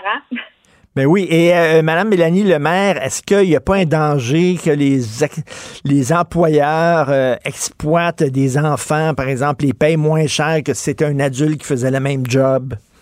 Ben non, ben non, pas du tout. Là, c'est sûr, moi, on habite à Granby, là, fait qu'on, Oui. c'est, un- c'est une petite ville, mais non, il- elle a, écoute, ils ont de la, c'est un restaurant, là, la CSST doit faire des visites, euh, est encadrée, euh, elle a un talon de paye. euh, c'est sûr que moi, je, je m'assure que tout est bien fait, mais ben non, même je pense qu'elle est bien mieux encadrée que si elle allait garder des enfants à, à 5, 6, 8 piastres de l'heure, là. Ben oui, ben oui, tout à fait, Non, moi, effectivement. je- là. moi, Je suis pas inquiète du tout, là. En fait, euh, c'est bien plus inquiétant, à la limite, que votre enfant se retrouve toute seule dans, dans- dans une maison à garder des enfants, plutôt que Oui. d'être dans, un- dans, dans un commerce, puis être encadré, puis qu'il y a des gens avec elle. là. Exactement. Vous avez tout à fait raison. Ben oui. Et euh, Mélanie, qu'est-ce que ça t'a apporté, ça, ce travail-là, chaque dimanche? Euh, Emma, vous voulez dire? Euh, Emma, Emma, oui, pardon. Oui. Euh, ben, ça m'a fait beaucoup d'argent de poche. J'ai appris à gérer mon argent, donc en mettre de côté pour plus tard pour mes études, en garder un peu pour moi. Euh, comme j'ai dit tantôt, gérer l'autorité avec mon patron euh, et mes boss, euh, travailler en équipe avec les gens à la porte, porter les assiettes, euh, gérer mon argent comme je viens de dire, géré mon stress. Euh, aller travailler, des fois ça peut être stressant ou ça peut être- des fois ça me tentait pas vraiment. Mais tu sais, je suis obligée d'y aller quand même, donc ça m'a et ça m'a appris beaucoup de choses. C'est ça. Ben, est-ce que là, tu as hâte, mettons, le samedi, quand arrive le week-end, est-ce que tu as hâte d'aller travailler? Ben oui, tout le temps pour voir euh, mes amis du travail, j'aime ça, euh, croiser de nouveaux gens, euh, servir, c'est vraiment le fun. C'est pas ça qu'on veut, euh, Mélanie Lemaire, que nos enfants apprennent à être responsables, à être autonomes? C'est ça qu'on veut. Puis l'école, Ben oui. pour les enfants, c'est quand même abstrait. Quand on, on a la chance de les mettre dans un milieu de travail, ça concrétise un peu, tu sais. C'est beau Mm. étudier, mais pour eux, c'est c'est abstrait. Là. On étudie pour plus tard, mais là, en travaillant un petit peu au fil des ans, je trouve que ça, ça, ça met des bases un peu plus solides. Premièrement, ça Ben les aide à faire des choix dans la vie, dans leurs études. Puis ça, c'est ça, c'est du concret. Ben, il me semble que la loi, la loi aurait pu dire, mettons, bon, on n'a pas le droit de travailler plus que tant d'heures par semaine lorsqu'on est en bas de 14 ans. Puis ça, on comprendrait, ça, là. là. Tout à fait. Tout à fait. Je comprends qu'il y a des parents qui n'ont pas ce- cette. euh, sont pas capables de, de, mettons, de mettre leurs pieds à terre avec leurs enfants. La loi serait là pour les protéger, mais quatre heures, pour vrai, ça changera rien. Et si je comprends euh, bien, Mélanie Lemaire, il y a des exceptions, par exemple, mettons des fermes familiales, puis des enfants qui aident à la famille. Euh, on dit ça, c'est correct, mais c'est quand même du travail. Donc, pourquoi on fait une distinction entre la fille ou le gars qui a 13 ans, qui travaille pour la ferme familiale, et celui qui prend son vélo puis qui s'en va au café à côté? Oui, exactement. Je, je comprends pas. Euh, non. Alors, Emma, tu vas perdre ta job, toi? Euh, ouais, je ma job. Puis écoute, euh, j'imagine que toi, tu préfères travailler, par exemple, euh, mettons, à la brûlerie à Granby plutôt que d'aller garder les enfants? Oui, les enfants, disons que j'aime pas vraiment ça. non, j'aime les enfants. Oui, j'aime pas, j'aime pas les garder. J'aime pas les garder. C'est quand même du trouble. Au café, ben, j'ai juste dans mon élément. Ouais, c'est des longues heures, là, garder des enfants. Euh... ça, ça va tard le soir, tandis que le café, c'est le matin. Je, je, fais ce que j'aime. Ben oui. non, non, mais, Mélanie Lemaire, garder des enfants, c'est tard le soir. Si un enfant est malade, mettons, là, je sais pas, se blesse ou quelque chose comme ça, c'est bien plus stressant là, que, ben qu'aller travailler dans un café puis où, où tu es supervisé. Ben oui. Ben oui, moi, je, ben oui, tout à fait. Là, je, oui. Je, comme je vous disais, je la comprends pas vraiment, cette ben loi-là. Je, trouve qu'il y a de l'ingérence dans nos vies de famille. Puis, l'autre chose, c'est que les, jeunes familles, on le sait que tout coûte plus cher de ce temps-là. Les jeunes familles qui sont un peu plus serrées, quand le jeune de 13 ans va travailler, ben ça y fait au moins des sous d'argent de poche. Ça, ça, soulage un peu là, les parents qui n'ont pas à, fournir des sous à cet enfant-là. Je, pour vrai, moi, je vois que du est-ce qu'il y a des associations de parents qui ont, je sais pas, qui ont essayé de, de, de, faire entendre leur point de vue, qui est le vôtre, là, au gouvernement, en disant, ben, ça n'a pas de sens, parce qu'il y a un côté, c'est, on va s'ingérer, comme vous dites, là, on s'ingère dans la vie de famille. Vous connaissez votre fille bien plus que le gouvernement. Ben vous savez de quoi elle est capable. Si, mettons, elle était trop stressée, était trop anxieuse, vous l'obligeriez pas à aller travailler. Vous connaissez votre enfant. Ben oui, ben oui, tout à fait. Là. Puis comme je disais, c'était pas une obligation. C'est une opportunité qu'elle a eue, elle l'a pris. Si ça n'aurait pas fonctionné, euh, non, non, on aurait arrêté tout ça là. Mais pour le moment, moi, je vois du positif. Puis tu sais, oui, faire des, des, des s'impliquer puis essayer de faire changer la loi. Emma, dans six mois, va pouvoir recommencer à travailler. Elle aura 14 ans. Ben oui. Est-ce que je vais mettre cette énergie-là pour qu'est-ce que ça va donner? Là? Je, et, Emma, c'est ce qui est bizarre, Emma, c'est qu'il y a des gens qui ont 12-13 ans qui partent leur propre business, puis là, on dit, ah, ils sont ah, fantastiques, ils sont extraordinaires, tu sais. Donc, euh, là, mettons, si toi, tu décides de vendre la limonade devant chez toi, avec une table devant chez toi, est-ce que tu aurais le droit? oui, ben, j'aurais le droit. Non, mais c'est vrai, ça décourage euh, les, les, les, les, enfants qui sont capables de le faire. Puis Christy, les, meilleurs juges, c'est quand même les parents. On comprend, Mélanie Lemaire, que c'est pas peut-être pas tous les parents qui sont équipés là euh, pour euh, bien coordonner ça, bien gérer ça, tout ça. Il y a des parents qui sont un peu plus démunis, mais là, c'est pas au gouvernement à remplacer le parent. Ben, je pense pas, non. Je pense pas. Puis à la limite, ces enfants-là qui ont des problèmes de réussite scolaire, il y a quand même un milieu scolaire là, qui est capable de, mettre le doigt là-dessus. Puis, c'est vraiment, je, non. vais dire encore la même chose. Non, c'est incompréhensible, incompréhensible. Ben, Emma, euh, part ta business. ah, T'as l'air d'être débrouillarde, t'as l'air d'être débrouillarde, t'aimes travailler, puis tout ça. Prends ta business, puis là, ça va être correct. Là, on va dire, ah, c'est extraordinaire, elle a un esprit d'entrepreneurship, cette euh, jeune fille-là. Ben, c'est bien plate. Je te souhaite un bel été euh, malgré tout. Euh, je trouve ça très plate. Et effectivement, moi, là, J'aimerais ça que mon fils apprenne l'autonomie, l'indépendance et la responsabilité. Tous les parents veulent ça en passant, on, critique souvent la jeunesse, hein, que oh, mon doux, c'est pas travaillant, qu'ils sont paresseux, nanana. Euh, je trouve que des fois, les, les, ben, les babines suivent pas les bottines. Là. Ça, pas, là. oui, tout à fait. C'est mon opinion. Je la partage. C'est peut-être pas tout le monde qui la partage, mais je, vraiment, euh, non. Non, non, c'est vrai, c'est, c'est, on n'aurait pu rien que limiter le, le, le, le nombre d'heures, puis ça vient de finir, puis laisser à chaque famille le soin de juger si son enfant est capable ou pas. Et j'imagine, euh, en terminant, Mélanie Lemaire, là, même dans une famille, là, mettons si on a trois enfants, on sait que lui va être capable, va être capable de se débrouiller, puis l'autre, ben non, il va être tout croche, puis euh, il, il, ça, va, ça va avoir un impact sur ses études. Les, parents sont capables de faire ce jugement-là. Ben oui, ben oui, ben c'est fait. Là. On est en train d'enlever le rôle des parents. C'est l'État qui va prendre ce rôle-là. Ben oui. Le gouvernement, comme on dit. Le Ah, gouvernement. Emma Valiquette, merci beaucoup. Mélanie Lemaire, merci. Bonne chance. Bye. Bonne journée.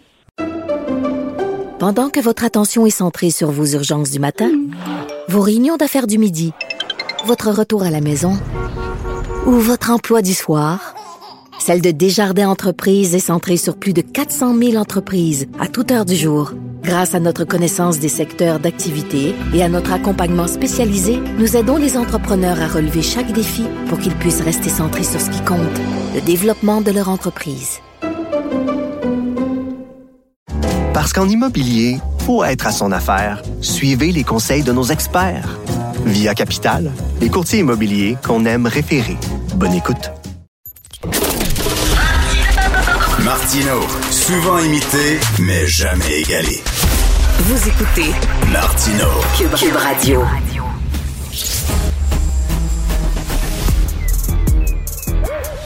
Mathieu Bocoté. Il représente un segment très important de l'opinion publique.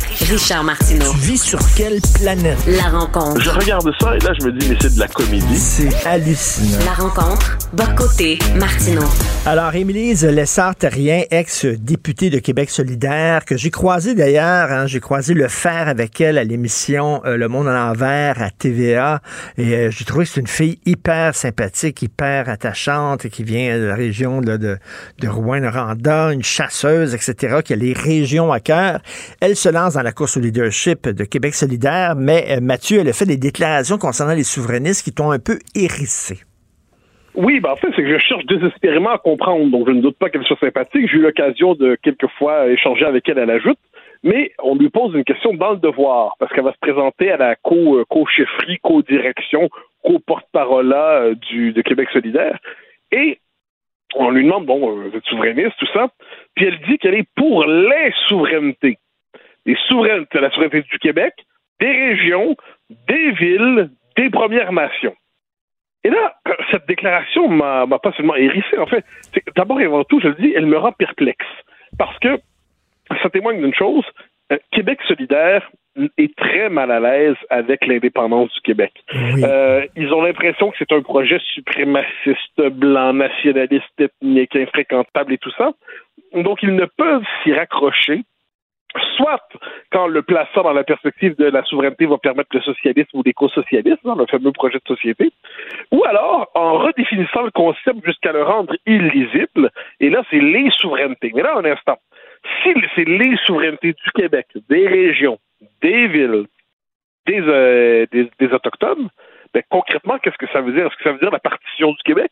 Est-ce que ça veut dire une forme de fragmentation du Québec où chaque communauté, quelle qu'elle soit, est en droit de défendre de fonder sa propre souveraineté, donc les Autochtones d'un côté, euh, les, les Anglais de Montréal de l'autre, euh, les cancers voient les différentes régions, la base partirait de son bord, et puis l'Outaouais pourrait être attaché au reste du Canada. Autrement dit, est-ce qu'ils disent le sort rien qui euh, manifestement mal à l'aise avec le nationalisme québécois, donc elle est régionaliste assurément, mais elle n'est pas nationaliste, eh bien, voulant prendre position là-dessus, prendre position tellement illisible qu'en dernière instance, ça à la liquidation de l'option indépendantiste chez Québec solidaire. C'est assez, euh, c'est assez étonnant. Et pour moi, ça mérite d'être souligné pour une raison simple, c'est que QS, sur la question de l'indépendance, joue double jeu, sinon triple jeu. Là, on a Rouba Gazal qui euh, veut faire campagne sur l'indépendance, la langue et la culture, mais qui confessait dans une interview il y a quelques semaines ou quelques mois son aversion pour tout ce qui relevait de la nation québécoise, de la Nouvelle-France, de l'histoire du Québec et tout ça. Là, elle veut faire indépendance, nation, euh, indé- indépendance, identité, culture et indépendance langue culture. Là, on a Émilie euh, qui veut s'engager dans ce dans cette bataille, mais qui liquide le concept de souveraineté au moment de le revendiquer. Et on se dit que Québec solidaire aurait besoin d'une mise à jour doctrinale minimale pour savoir ce qu'il pense finalement de la question nationale. Pour l'instant, ça ne me semble pas clair. La gauche radicale a toujours été euh, très réticente euh, au projet souverainiste. Il y a quelques jours, euh, j'ai écrit une chronique, justement, j'ai débusqué un vieux texte de En lutte, qui était ah, l'organe l'organe des marxistes-léninistes qui avait pris position contre la loi 101 en disant que c'était une loi euh, discriminatoire contre les, les, langues minoritaires au Québec. C'est du gros délire, mais euh, on voit que Québec solidaire, la, la pomme n'est pas tombée très loin de l'arbre. Ah, mais je suis absolument d'accord. Moi, j'ai beaucoup de textes auxquels tu fais référence. J'ai eu l'occasion, par d'autres temps, je l'ai même déjà enseigné. Euh, ah, oui. C'est dans le journal En lutte. Oui. Euh, donc, en gros, c'est l'idée suivante. À l'époque, on disait qu'il fallait pas faire l'indépendance du Québec pour ne pas fragmenter, fracturer la classe ouvrière canadienne.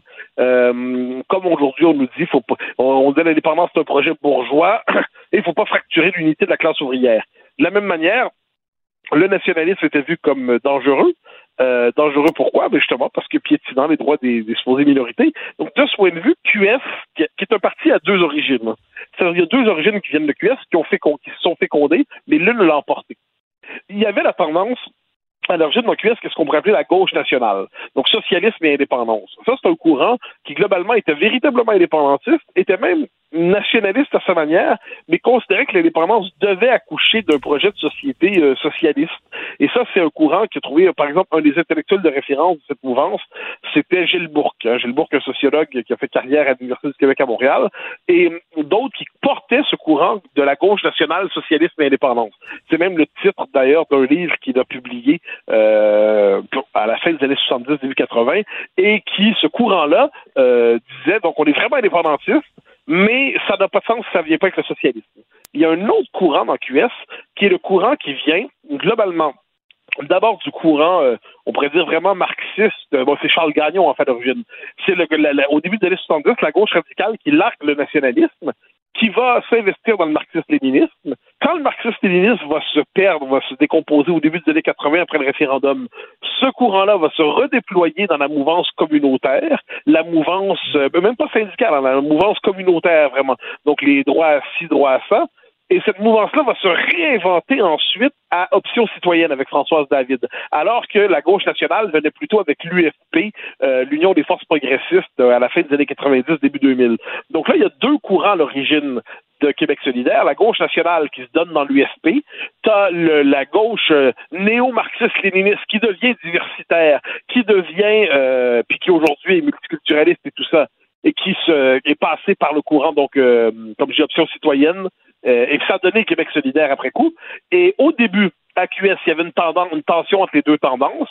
Et aujourd'hui, cette tension s'est résolue. On pourrait dire que la, ce qui reste de la gauche nationale se retrouve dans un journal comme l'autre journal, euh, qui est un journal d'ailleurs qui me tire dessus régulièrement, mais quoi qu'il en soit, c'est un journal qui poursuit la tradition de la gauche nationale, mais qui est un peu plus péquisto-péquiste aujourd'hui, alors que QS aujourd'hui est devenu un parti multiculturaliste d'abord et avant tout, qui traite la souveraineté comme une espèce de vieux bien d'héritage dont il ne parvient pas vraiment à se libérer, parce que ça fait partie de la composition globale, mais ce n'est plus le cœur du projet. Euh, Michel Chartrand disait, je n'aime pas les gens qui veulent défendre le français, mais qui veulent tuer euh, ceux qui parlent le français. C'était dans les années 70. Euh, en fait, ce qu'il disait, c'est vaut mieux euh, un employé, un, travailleur, un prolétaire anglophone qu'un bourgeois francophone. Et on a l'impression, Mathieu, que cette gauche radicale-là, là, je sais pas comment l'appeler, l'extrême gauche, s'ennuie du temps où les francophones étaient pauvres, où les francophones étaient des porteurs ah, ben d'eau. Alors là, c'était les bons francophones, tu comprends? Mais là, les francophones bourgeois, les francophones qui sont à la tête de grosses entreprises et tout ça, ah, ça, on les aime pas, là. Ils sont méchants. Oui, de. C'est, je pense, de, de mémoire, la phrase de Michel Chartrand, c'est euh, je me méfie de ceux qui se soucient de la langue, mais qui se contrefichent de ceux qui la parlent. C'est quelque chose comme ça. Et, euh, et, exactement. Pour eux, en fait, ils, n'aimaient le nationalisme québécois que lorsque c'était un nationalisme de décolonisation stade premier.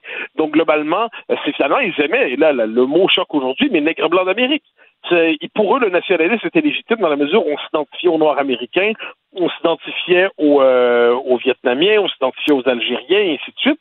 Mais Gérard Bergeron, un des grands politologues québécois, disait les Québécois sont un peuple assurément dominé, mais on aurait tort de l'inscrire strictement dans cette case grille de lecture. Les Québécois ne se perçoivent pas seulement comme tels, ils ont une société nord-américaine développée, tout ça. Donc, il y avait une complexité dans la situation québécoise qui, qui ne s'épuisait pas dans la grille de la gauche décoloniale et euh, anticoloniale, dis-je. Et ce qui est intéressant là-dedans, c'est qu'effectivement, dès lors que la classe moyenne francophone s'est un peu émancipée.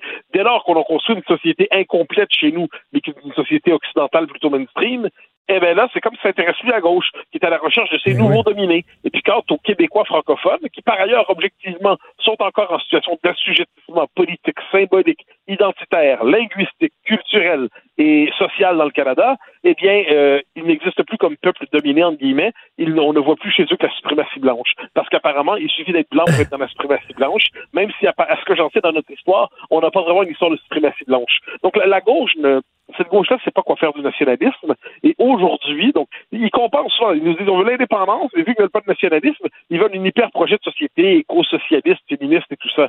Et le commun des mortels qui vote pour l'indépendance du Québec, puis il y en a quand même pas mal, ils votent pas pour une espèce de société utopique euh, nouveau genre. Ils veulent simplement avoir leur propre pays qui vont gouverner eux-mêmes, dans lequel leur identité va pouvoir euh, s'épanouir. Et ça, la gauche radicale a toujours trouvé que c'était des motivations petites bourgeoises et pas très honorables pour faire l'indépendance du Québec. Ben c'est ça, ça, me fait penser, là, quand ils sont pas contents que dans certains quartiers, il y a des commerces un peu plus luxueux. Là, non, eux autres, ils voudraient que ce soit des commerces, des pawn shops, là, puis euh, des, des, des, des, trucs hot dog. Ah, ça, c'est le fun. Tu sais, ben, penses-tu que les Noirs, les militants noirs aux États-Unis, ils étaient contents lorsqu'il a commencé à avoir une classe moyenne supérieure de Noirs, où il y a eu des dentistes afro-américains, où il y a eu des avocats afro-américains, euh, des gens qui viennent dans des quartiers un peu plus huppés. Les, associations noires étaient contentes, c'est ça qu'ils voulaient, mais là, on dirait que nous autres, non.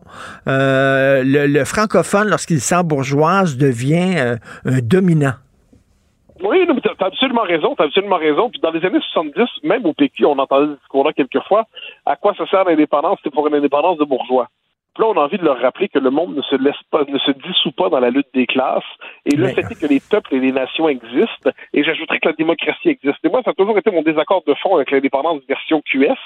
C'est que c'est de l'indépendance pour un projet de société. Je vois un instant, dans un Québec indépendant, là, il va en avoir plusieurs projets de société. Ça va être une société normale, libérale comme tout le monde. Il va y avoir des conservateurs, des libéraux, des socialistes, des sociodémocrates, des nationalistes, des cosmopolites.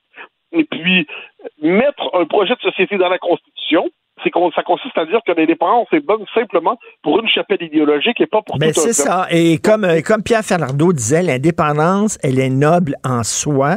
On n'a pas besoin de l'arrimer à une cause qui est plus importante qu'elle. Voilà. Eh ben, exactement, exactement. Là, j'en reviens à notre notre notre Émilie dont on parlait. Euh, je ne doute pas de sa valeur euh, personnelle, politique, mais j'aimerais savoir qu'elle explique ce qu'elle entend par ses souverainetés pour l'instant, ce concept-là, sous prétexte de réinventer l'indépendance du Québec dans des paramètres solidaires, vient légitimer la partition potentielle du territoire en communauté, vient légitimer le rattachement des territoires euh, du nord du Québec. Probablement, on nous dirait d'abord la partition, mais ensuite un rattachement au Canada. Donc, croyant faire preuve de souverainisme progressiste au nom de la justice sociale, euh, euh, Émilie Desartériens, dans les... Euh, oui, neutralise la question nationale et contribue à sa liquidation chez Québec solidaire. C'est, c'est pas un détail et qu'elle ça n'a pas été relevé pour l'instant dans l'espace public me semble assez étonnant. Non, tout à fait. J'ai hâte, je sais pas si tu vas écrire là-dessus, mais euh, j'ai hâte de te lire là-dessus parce que c'est vraiment c'est représentatif du malaise de QS avec cette patate chaude-là qui est l'indépendance. On souffle le froid et le chaud constamment. Qu'on le dise, est-ce qu'on est indépendantiste ou pas? Ah, Le, jour où vous êtes capable de répondre oui à ça clairement, sans ambiguïté, mais le problème, c'est qu'on sait, la majorité, une bonne partie, sinon la majorité de leur électorat est contre, une bonne partie de leur cadre s'y oppose, une bonne partie de leurs militants s'y oppose, et une bonne partie de des puisque QS croit généralement aujourd'hui un, désir croître un peu même chez les anglophones et chez les gens issus des communautés culturelles mais qui seraient plus progressistes montréalais, eh bien, ces gens-là sont pas favorables à l'indépendance. Donc QS a dans son son programme un élément qui est hostile à sa croissance comme parti de remplacement euh, politique et idéologique de la gauche montréalaise. Et euh, alors on voit, ils savent pas quoi faire de ce projet-là. Et je sais pas, je pense pas qu'ils vont éclater là-dessus. Je pense simplement qu'ils vont neutraliser tôt ou tard la question nationale. Si jamais il y avait un référendum, je pense que le parti se diviserait. Et pour l'instant, c'est un parti qui prétendant œuvrer à la question de la souveraineté la rend de plus en plus illisible. Très intéressant. Merci beaucoup, Mathieu. À demain. Bye bye. Pendant que votre attention est centrée sur cette voix qui vous parle ici, ou encore là, tout près ici, très loin là-bas, Ou même très, très loin. Celle de Desjardins Entreprises est centrée sur plus de 400 000 entreprises partout autour de vous. Depuis plus de 120 ans, nos équipes dédiées accompagnent les entrepreneurs d'ici à chaque étape pour qu'ils puissent rester centrés sur ce qui compte, la croissance de leur entreprise. Parce qu'en immobilier, faut être à son affaire. Suivez les conseils de nos experts. Via Capital, les courtiers immobiliers qu'on aime référer. Bonne écoute. Si l'actualité était un vase brisé, ce serait lui qui recollerait les morceaux. Martino. Le choix des connaisseurs. Vous savez que Denis Arcand va présenter bien, bientôt son dernier film, en fait son film ultime. Ça s'intitule d'ailleurs Testament. Et c'est l'histoire d'un homme d'un certain âge qui voit avec désarroi le monde qu'il a participé à construire s'écrouler devant lui. Et j'ai l'impression, j'ai hâte de voir ce film-là parce que je vais me reconnaître, parce que des fois, je regarde le monde autour de moi et je ne le reconnais plus. Je suis perdu.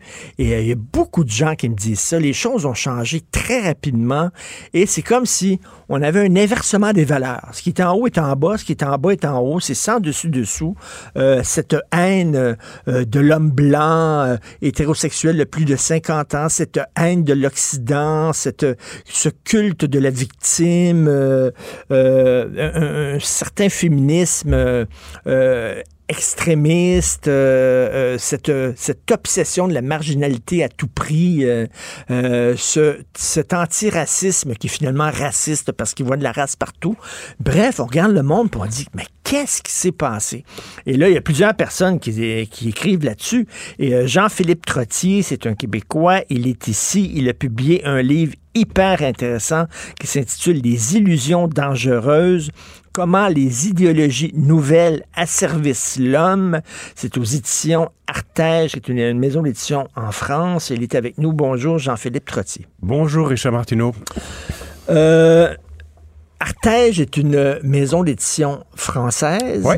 Euh, Est-ce que parce que vous n'avez pas trouvé euh, de maison d'édition québécoise pour vous éditer? En fait, c'est eux qui m'ont approché parce qu'ils lisaient mes textes sur Internet et puis notamment un texte que j'avais publié sur la revue Le Verbe, le-verbe.com et euh, ils ont lu un test et ils m'ont fait une proposition. Et puis j'ai dit, tiens, bonne idée. Et puis évidemment, quand on est publié en France, c'est le marché est plus vaste, Ben oui, les ça. conditions sont plus intéressantes, etc. Et donc j'ai fait une très bonne tournée française, une très très bonne euh, exposition médiatique que j'ai eue. J'ai eu cinq pages dans le magazine Valeurs Actuelles, ce qui est quand même très prestigieux. J'ai eu un grand article dans Le Figaro, dans Causeur, des tas d'entrevues. J'étais à Sud Radio avec André Berkoff. Enfin, j'ai fait beaucoup de choses. Et là, maintenant, le livre est au Québec depuis à peu près un mois et quelques. Et donc, on commence à faire le travail médiatique ici. Est-ce que c'est dangereux de donner une entrevue à Valeur Actuelle? Parce que je fais une parenthèse, Éric Nolot, que j'aime beaucoup, qui est un chroniqueur, auteur euh, français, euh, il vient de publier un livre euh, et là, il a donné, il a accordé une entrevue à Valeur Actuelle et là, soudainement, il devait prononcer des conférences. Ces conférences sont annulées parce qu'on dit c'est épouvantable qu'il a parlé à Valeur Actuelle, un magazine euh, à droite et tout ça. Et, Il y a euh, 14 ans, Richard Martineau vous m'avez invité pour parler du grand mensonge du féminisme paru ici. Euh, J'en ai subi le prix, évidemment, euh, de d'omerta, d'ostracisme absolu. Donc j'étais l'infréquentable par excellence. Ce qui fait que maintenant, je suis passé à travers. J'ai une job euh, que j'aime beaucoup et que je passe à droite ou à gauche, je m'en fiche éperdument. Les idées que je défends auraient été portées par la gauche il y a 5 ans, 60 ans, elles le sont par la droite maintenant, c'est un hasard. Donc je publie à valeur actuelle ou ailleurs pour qu'on me publie. OK. Et de- vous, vous dites euh, que la gauche a changé. Oui, absolument. Elle est devenue moralisatrice, c'est devenu la nouvelle religion. Euh, elle a les mêmes tics, elle lance ses anathèmes, elle a, et c'est ce que j'ai dit dans le bouquin, les illusions dangereuses, c'est-à-dire que le vieux fond chrétien, judéo-chrétien est re, régurgité, ressucé, reproposé, mais de façon euh, sociale, si vous voulez, en dehors de toute référence transcendante. Donc il n'y a plus Dieu le Père. Euh, le péché, alors on s'est libéré du péché pendant la Révolution tranquille, on s'en est pas du tout euh, libéré. Il y a des pécheurs aujourd'hui, et le pécheur par excellence, c'est l'homme blanc de foi ou de culture chrétienne, hétérosexuel, donc le patriarche, si vous voulez. L'anathème, oui? et la victime, ben c'est, c'était comme le pauvre avant. Là. Oui, absolument. Savez, ce qu'on disait, là, il, est, il est plus facile euh, euh, pour un, un, un riche d'aller au paradis que par un... Pour un, pour le un- non. chameau de passer par le que le, le Que riche d'aller au paradis. Absolument. exactement. Le problème, c'est qu'on a des Christ en croix encore aujourd'hui. La victime, c'est la victime pascale du christianisme ou du judaïsme, l'agneau immolé, mais maintenant, c'est la victime ici-bas. Le communisme a eu sa victime immolée, c'est le prolétaire aliéné mur à mur. On s'entend là-dessus. Le, féminisme essentialiste, pas n'importe quel féminisme, et encore moins les femmes, le féminisme essentialiste qui fait de la femme une essence de victime opprimée, mur à mur, etc., aliénée, tout ce que vous voudrez, c'est le nouveau Christ en croix. Or, quand vous êtes pur, vous n'êtes pas capable de faire le mal. Si vous, vous cumulez la souffrance sur vous, vous pouvez poignarder tout le monde autour de vous, mais vous êtes pur. Et le féminisme Donc- socialiste récupère l'image de la Vierge Marie immaculée. L'homme blanc, par essence, est mauvais, porte toutes les tares euh, de la société actuelle et la minorité, qu'elle soit ethnique ou euh, euh, sexuelle, elle est par essence bonne. Par essence bonne, et c'est le mot, ça me dérange pas qu'on soit bon ou mauvais, mais c'est que c'est par essence. Par Or, essence. lisez n'importe quelle ligne de Platon il y a 2500 ans, une essence ne change Alors, votre victime qui est par essence bonne, si elle tire, si elle tue, si elle emmerde, si elle, si elle fait n'importe quoi, elle est par essence bonne, c'est un accident. L'homme blanc, le mauvais, le diable, le pécheur, il, il faudra qu'il se prouve dix fois meilleur que l'autre qui lui est bon par essence. Donc, les dés sont pipés d'entrée de jeu avant même que la pièce ne commence. Il y a un bon et un, mo- et un mauvais. Le bon doit prouver, enfin limite, il va rester dans, dans sa bonté, mais le mauvais doit pédaler, comme c'est pas possible, pour pouvoir espérer arriver, recueillir une goutte de cette bonté de l'autre. Votre livre, vous dites que vous avez accordé plusieurs entrevues en France, euh, très peu d'entrevues au Québec. Pour l'instant. Pour l'instant, mais est-ce que vous trouvez que le discours que vous tenez, que, plusieurs aussi euh, euh, tiennent, est-ce que vous trouvez qu'il il est mieux accueilli en France, ce discours-là? Il y a eu erreur sur la personne parce que moi j'ai été. euh, c'est beaucoup de, de, médias de droite, d'extrême droite ou de droite traditionnelle. J'ai un peu de tout ça en moi, si vous voulez, mais pas uniquement. Et donc ces idées sont portées par ces médias-là. Donc il y a un milieu qui est réceptif à ces idées-là. Ils en ont surtout recueilli certains éléments. L'élément traditionnel que je porte en moi n'a pas vraiment été très bien, très bien formulé. Bon, les médias ne peuvent pas tout creuser, évidemment. On a un certain temps alloué à une entrevue, etc. Euh, ici, on a le problème au Québec, c'est qu'on est tellement unanimiste. Le débat n'existe pas chez nous. Il y a l'invective, il y a l'irritation, il y a l'hystérie collective qui dure une semaine, gros maximum, puis on passe à autre chose. Il n'y a pas de débat là-dedans. Il n'y a pas de, de Ce il a sont- pas de sont- culture du sont- dialogue. ce sont des montées de lait. C'est des montées de lait la plupart du temps. Les gens qui pourraient dialoguer, parce qu'il y en a. Il y en a pas mal plus qu'on ne pense, sauf qu'il n'y a pas de tribune, il n'y a pas de... euh, Ce n'est pas organisé de, de façon à pouvoir être euh, publicisé. Comment vous expliquez ce virage spectaculaire et en très peu de temps de la gauche qui se battait contre la censure, qui maintenant défend la censure, euh, euh, qui se battait contre les curés, qui sont maintenant plus curés que les vrais curés. Euh, Qu'est-ce qui s'est passé? Il y a un très beau roman de Lampedusa qui a été mis en film, euh, qui s'appelle Le Le, Guépard. Guépard. hein. Tancred dit à son euh, oncle, le prince Salina, se vogliamo che tutto rimanga tale quale, bisogna che tutto cambi. Si nous voulons que tout demeure tel quel, il faut que tout change. Mais il faut que tout change très rapidement. La révolution tranquille est arrivée pour de bonnes raisons.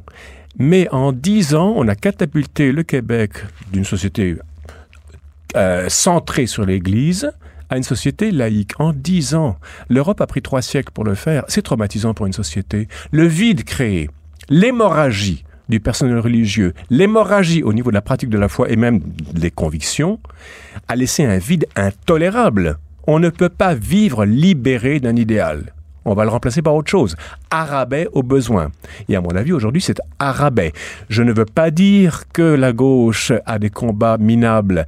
Elle a le, souci du pauvre, le souci de la femme battue et de l'homme battu aussi, le souci de l'homosexuel ostracisé, le souci du noir qui ne peut pas avoir, qui n'est pas reconnu à ses valeurs est légitime. On en fait une idéologie. C'est ça le problème. Ça, c'est bien. Donc, euh, si, mettons, vos ennemis euh, parce que maintenant, on ne parle plus d'adversaire, on parle d'ennemis. C'est ça, c'est ça le problème là, maintenant. On n'a plus d'adversaire, on a des ennemis, puis un ennemi, ben il faut, il faut, il faut tuer notre ennemi. Euh, bref, les, gens qui vous camperaient à l'extrême droite, mhm. comme ça m'arrive moi, des fois on me campe à l'extrême droite, mhm. c'est totalement faux. Vous, vous, vous, venez de le dire, vous, vous comprenez fort bien qu'on prend la défense des minorités. Absolument. Mais, mais, pas parce qu'une minorité, elle est sainte, elle n'est pas sainte. Quelqu'un qui se fait battre dans la rue, je vais, si j'ai le courage, j'irai défendre le faible par, par une simple question morale. Or, une loi morale n'est ni à droite ni à gauche. Une loi morale, moi, il se trouve que je suis catholique croyant et convaincu. Donc évidemment, elle vient de Dieu, elle vient ou de la Bible, ou elle vient du, décalogue, peu importe, ou des commandements de Jésus.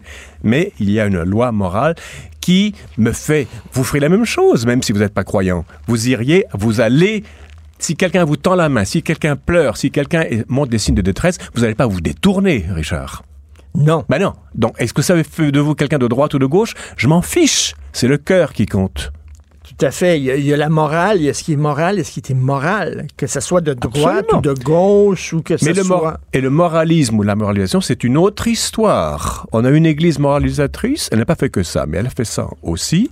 On a maintenant des gens hyper moralisateurs et souvent assez bien friqués euh, et, qui, au nom de leur... Euh, du haut de leur piédestal, permettent, se permettent d'aller euh, tenser les gens, les, pauvres airs qui grouillent autour. Et M. Trottier, euh, euh, vous, euh, vous semblez... En fait, on a, on a remplacé une église par une autre. Ah, absolument. Sauf que c'est une église sans transcendance, comme vous disiez. C'est-à-dire que c'est la même chose. Hein. Il y a les traîtres, il y a Judas, il y a, il y a les disciples, il y a l'expiation. Il y a le paradis sur terre aussi, la société égalitaire. Exactement. Si vous commettez un péché, vous, deviez, vous devez expier votre péché en faisant le tour des talk shows, en disant que vous êtes trompé, en pleurant. Et il y a un clergé autoproclamé qui lance ces anathèmes, la pression sociale relayée par les médias bah, fait que vous vous sentez drôlement petit. Donc, c'est très drôle parce qu'on a jeté aux poubelles un, système en disant, bon, le système catholique, etc., mais on l'a reproduit. Absolument. La même chose. On a fait une révolution, 360 degrés. On est arrivé au point de départ, mais sans Dieu.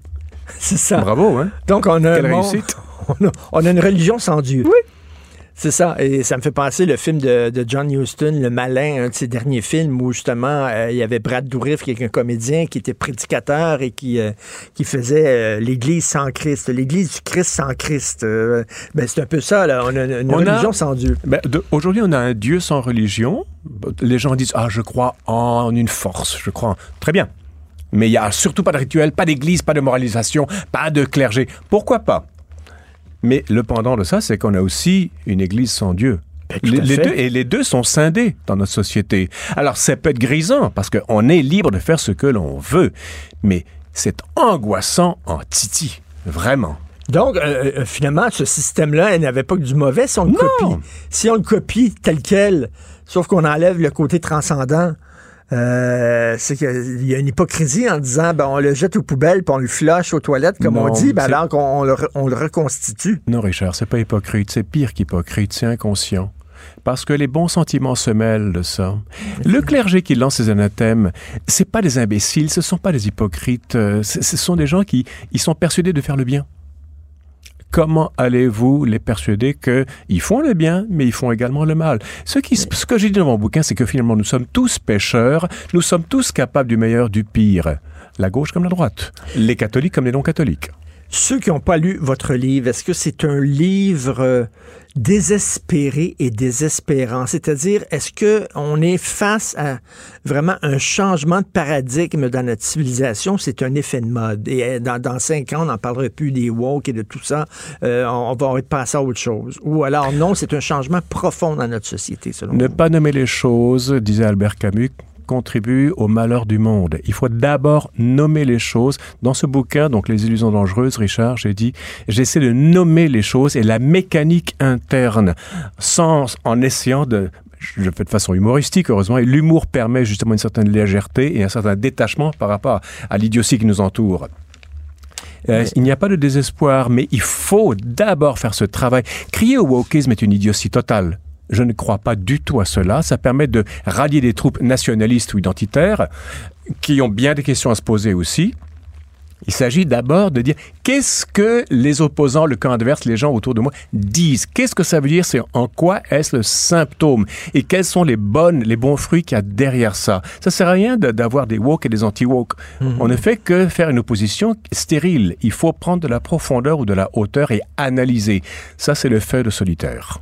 Ben c'est ça. Et ça, c'est pas, comme vous dites, c'est pas un pamphlet. Là, c'est un, un, livre euh, de réflexion sur ce qui se passe. Donc, les illusions dangereuses, comment les idéologies nouvelles asservissent l'homme et comment on a remplacé une Église par une autre qui est peut-être euh, encore plus inquiétante.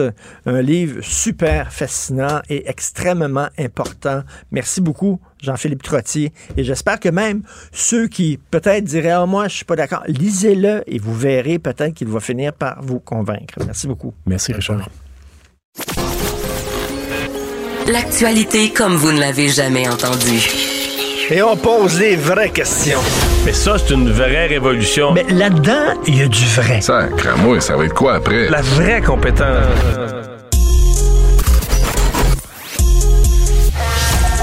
La radio web qui vous suit partout. Une radio qui fait fi des conventions. Une radio pas comme les autres. Une autre façon d'écouter la radio. Écoutez la différence.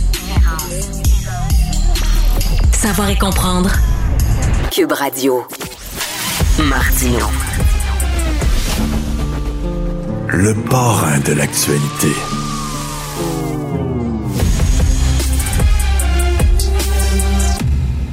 Nous parlons avec euh, Stéphanie Touga, directrice des affaires publiques et gouvernementales chez TAC. Salut Stéphanie.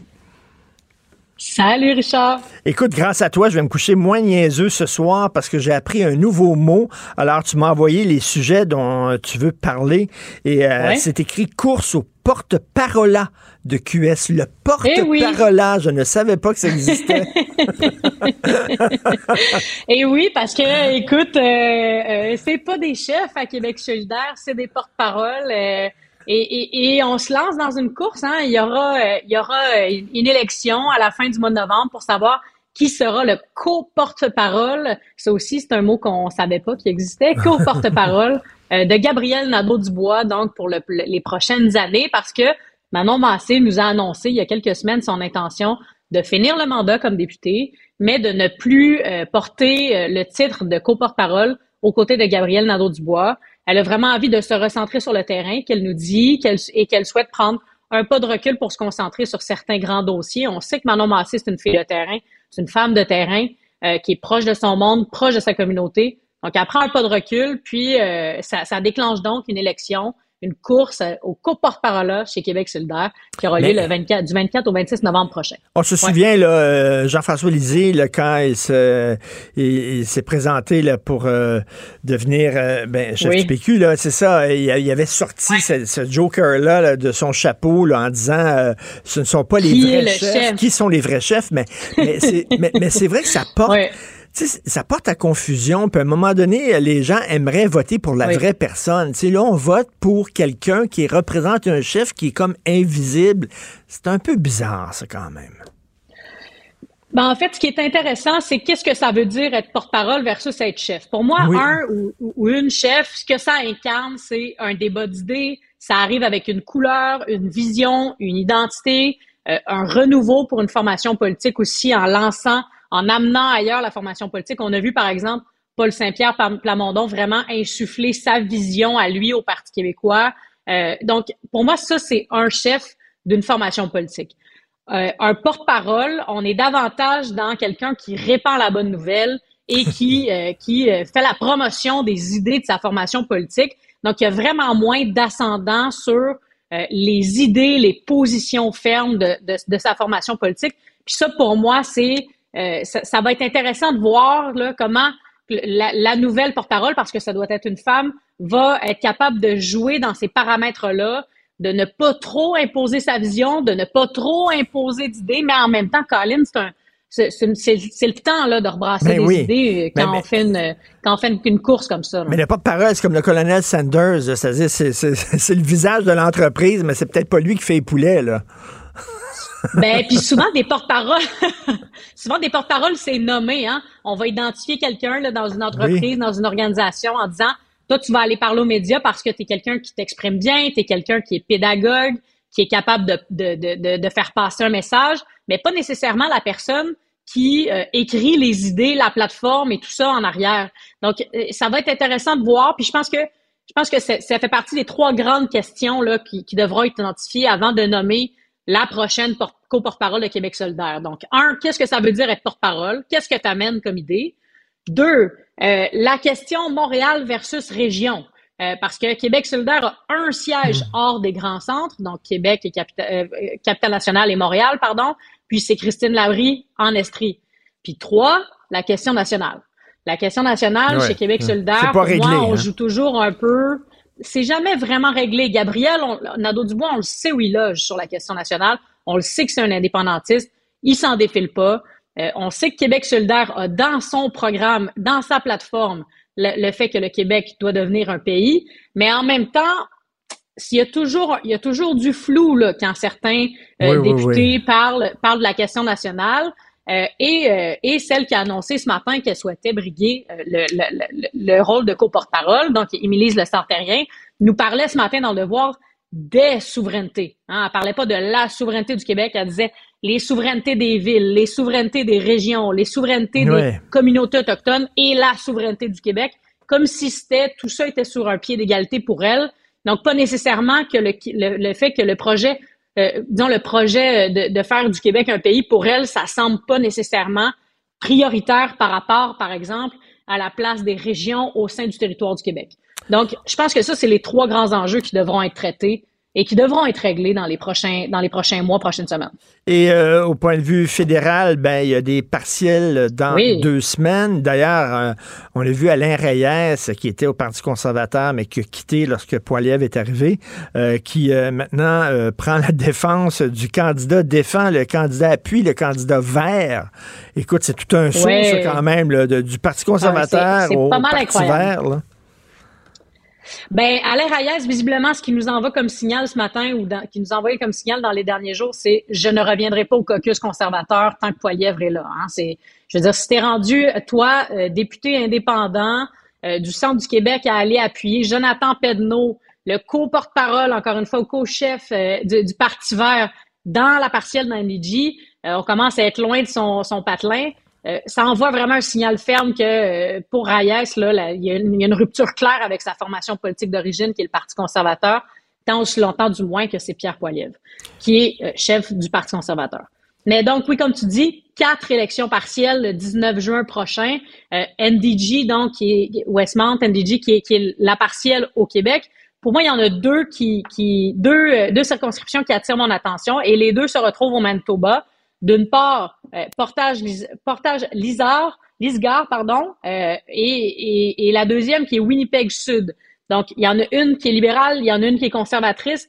Monsieur Poiliev, là, son test de leadership, c'est d'aller rafler ben les deux. Parce que oui, garder un siège conservateur, euh, bravo, mais je veux dire, tu n'arrives pas à illustrer que tu es capable de faire des gains. Donc, un vrai test de leadership pour lui, ça serait d'aller ravir les deux euh, et d'aller ravir les deux au Manitoba. Euh, parce qu'évidemment qu'il n'ira pas chercher celle dans, dans NDG au Québec avec un score d'à peu près 13-14% dans les intentions de vote au Québec, qui est catastrophique pour le Parti conservateur. Mais ce sera, ce sera ça son, son, son, vrai test de leadership à Pierre Westmount, c'est Parti libéral, Parti libéral. Tu peux vraiment là, euh, présenter un poteau. S'il y a un drapeau rouge accroché après, là, il, il va gagner. Absolument. Euh, je veux dire, Jonathan Pedneau, ce week-end, il, essayait de faire circuler que c'était une course à deux entre lui et, euh, et le Parti libéral, donc Anna Gainé. Mais Anna Gainé est autour, entre 45 et 50% d'intention de vote, puis lui est à 17. Donc, euh, pour moi, parler de course à deux, franchement, c'est une lubie. On est vraiment très, très, très, très loin d'une course à deux. Le Parti libéral devrait, selon toute vraisemblance, remporter euh, NDG Westmont. Après, bon, la politique, c'est un sport de rebondissement, mais n'empêche, selon toute vraisemblance, ce sera le Parti libéral du Canada qui devrait euh, à nouveau remporter, remporter dans NDG Westmont, qui est la seule élection partielle au Québec.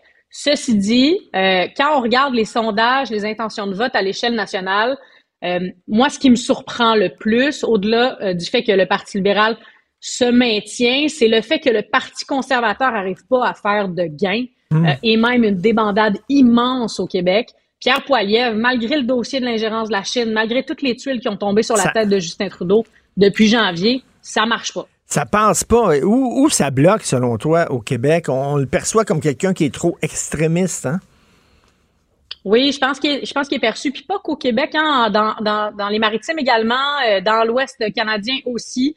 Euh, euh, et en Ontario, j'ai l'impression qu'on le, qu'on le perçoit comme quelqu'un de très polarisant. Si tu es quelqu'un, tu sais, mine de rien, le Justin Trudeau, ça fait huit ans qu'il est au pouvoir. On pourrait penser que les gens sont essoufflés, sont tannés de le voir au gouvernement.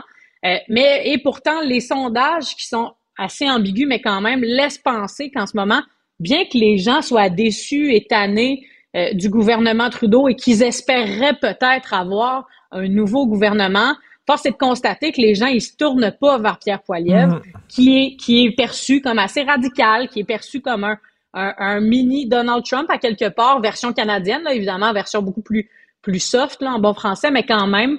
Donc pour nous, c'est un politicien qui est beaucoup beaucoup plus extrémiste entre guillemets, beaucoup plus radical, disons, que euh, ce à quoi on est habitué euh, sur la scène euh, politique québécoise, mais aussi sur la scène politique fédérale. C'est pas des personnages qui qui viennent naturellement mobiliser les troupes. Puis j'ai l'impression que ça joue contre le Parti conservateur en ce moment, qui arrive pas à faire des gains presque nulle part. Mhm. Et, et selon toute vraisemblance, il ira pas chercher des nouveaux parlementaires là après l'élection partielle du 19 juin prochain. Je pense qu'il ira pas nécessairement faire de gains. Tout le monde va rester avec ce qu'ils avaient avant, c'est-à-dire deux, deux circonscriptions libérales et deux circonscriptions conservatrices. Écoute, euh, donc ça, ça va plafonner encore pour le Parti euh, conservateur. Euh, on verra ça le 19 juin. Merci beaucoup, Stéphanie. Bonne semaine. Merci, Richard, toi aussi. Pendant que votre attention est centrée sur vos urgences du matin, vos réunions d'affaires du midi, votre retour à la maison ou votre emploi du soir, celle de Desjardins Entreprises est centrée sur plus de 400 000 entreprises à toute heure du jour.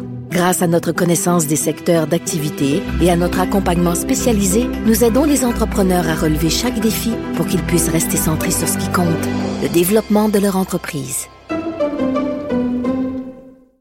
Parce qu'en immobilier, faut être à son affaire. Suivez les conseils de nos experts.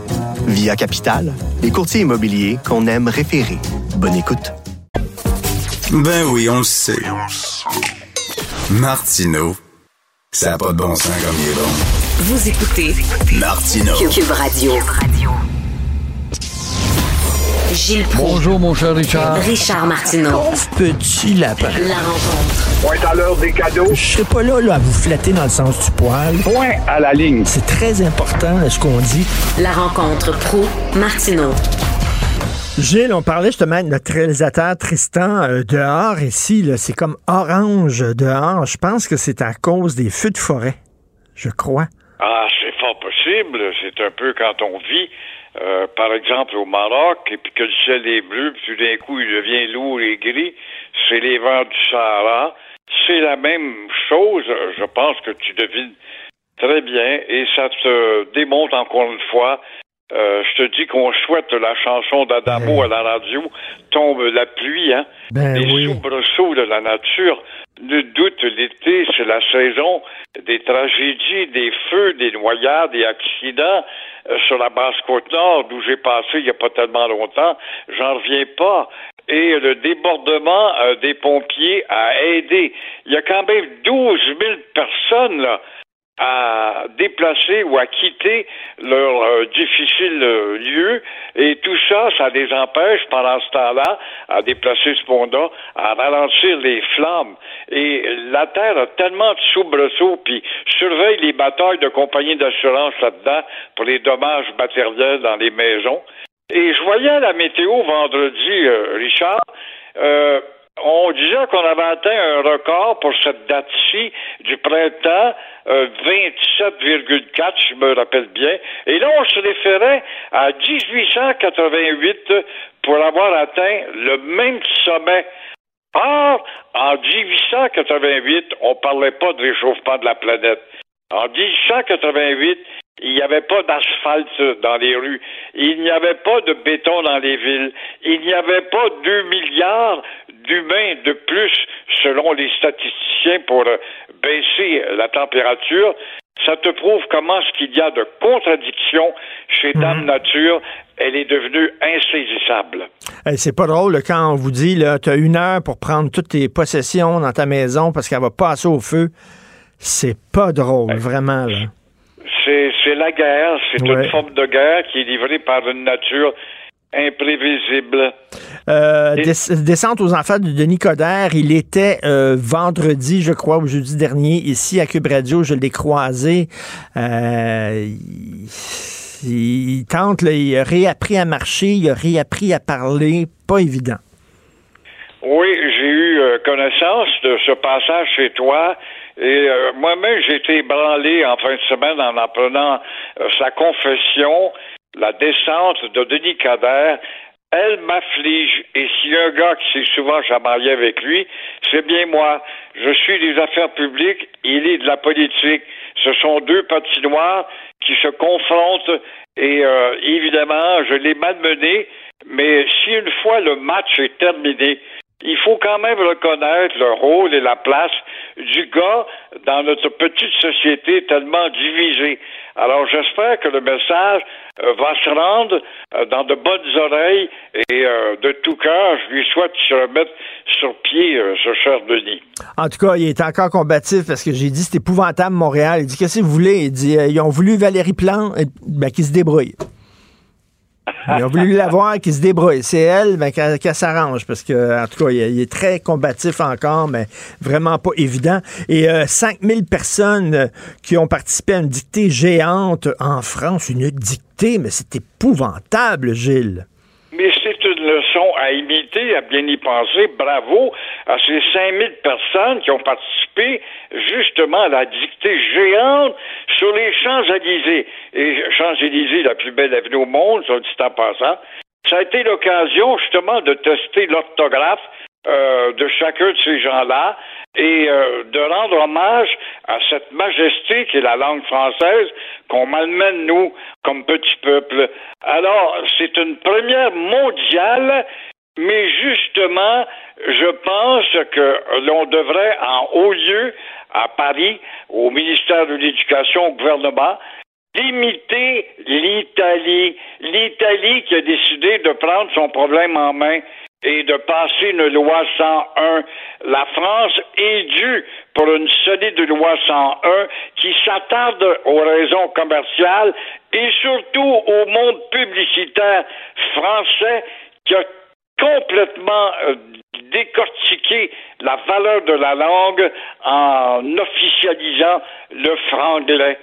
quant au petit Québec des nationalistes à Legault, eh bien, on s'en occupe Merci beaucoup, Gilles. À demain. À demain. Merci à toute l'équipe formidable avec qui je travaille à la recherche, Florence Lamoureux. Merci Florence à la réalisation, la régie, Tristan Bruno Dupé, Brunet Dupont, voyons. Je reprends ça. Tristan Brunet Dupont. Alors voilà, du coup, du coup, ça, ça sonne mieux. Euh, merci beaucoup. C'est Benoît Dutrisac qui revient et euh, nous, on se reparle demain 8h30. Bonne journée.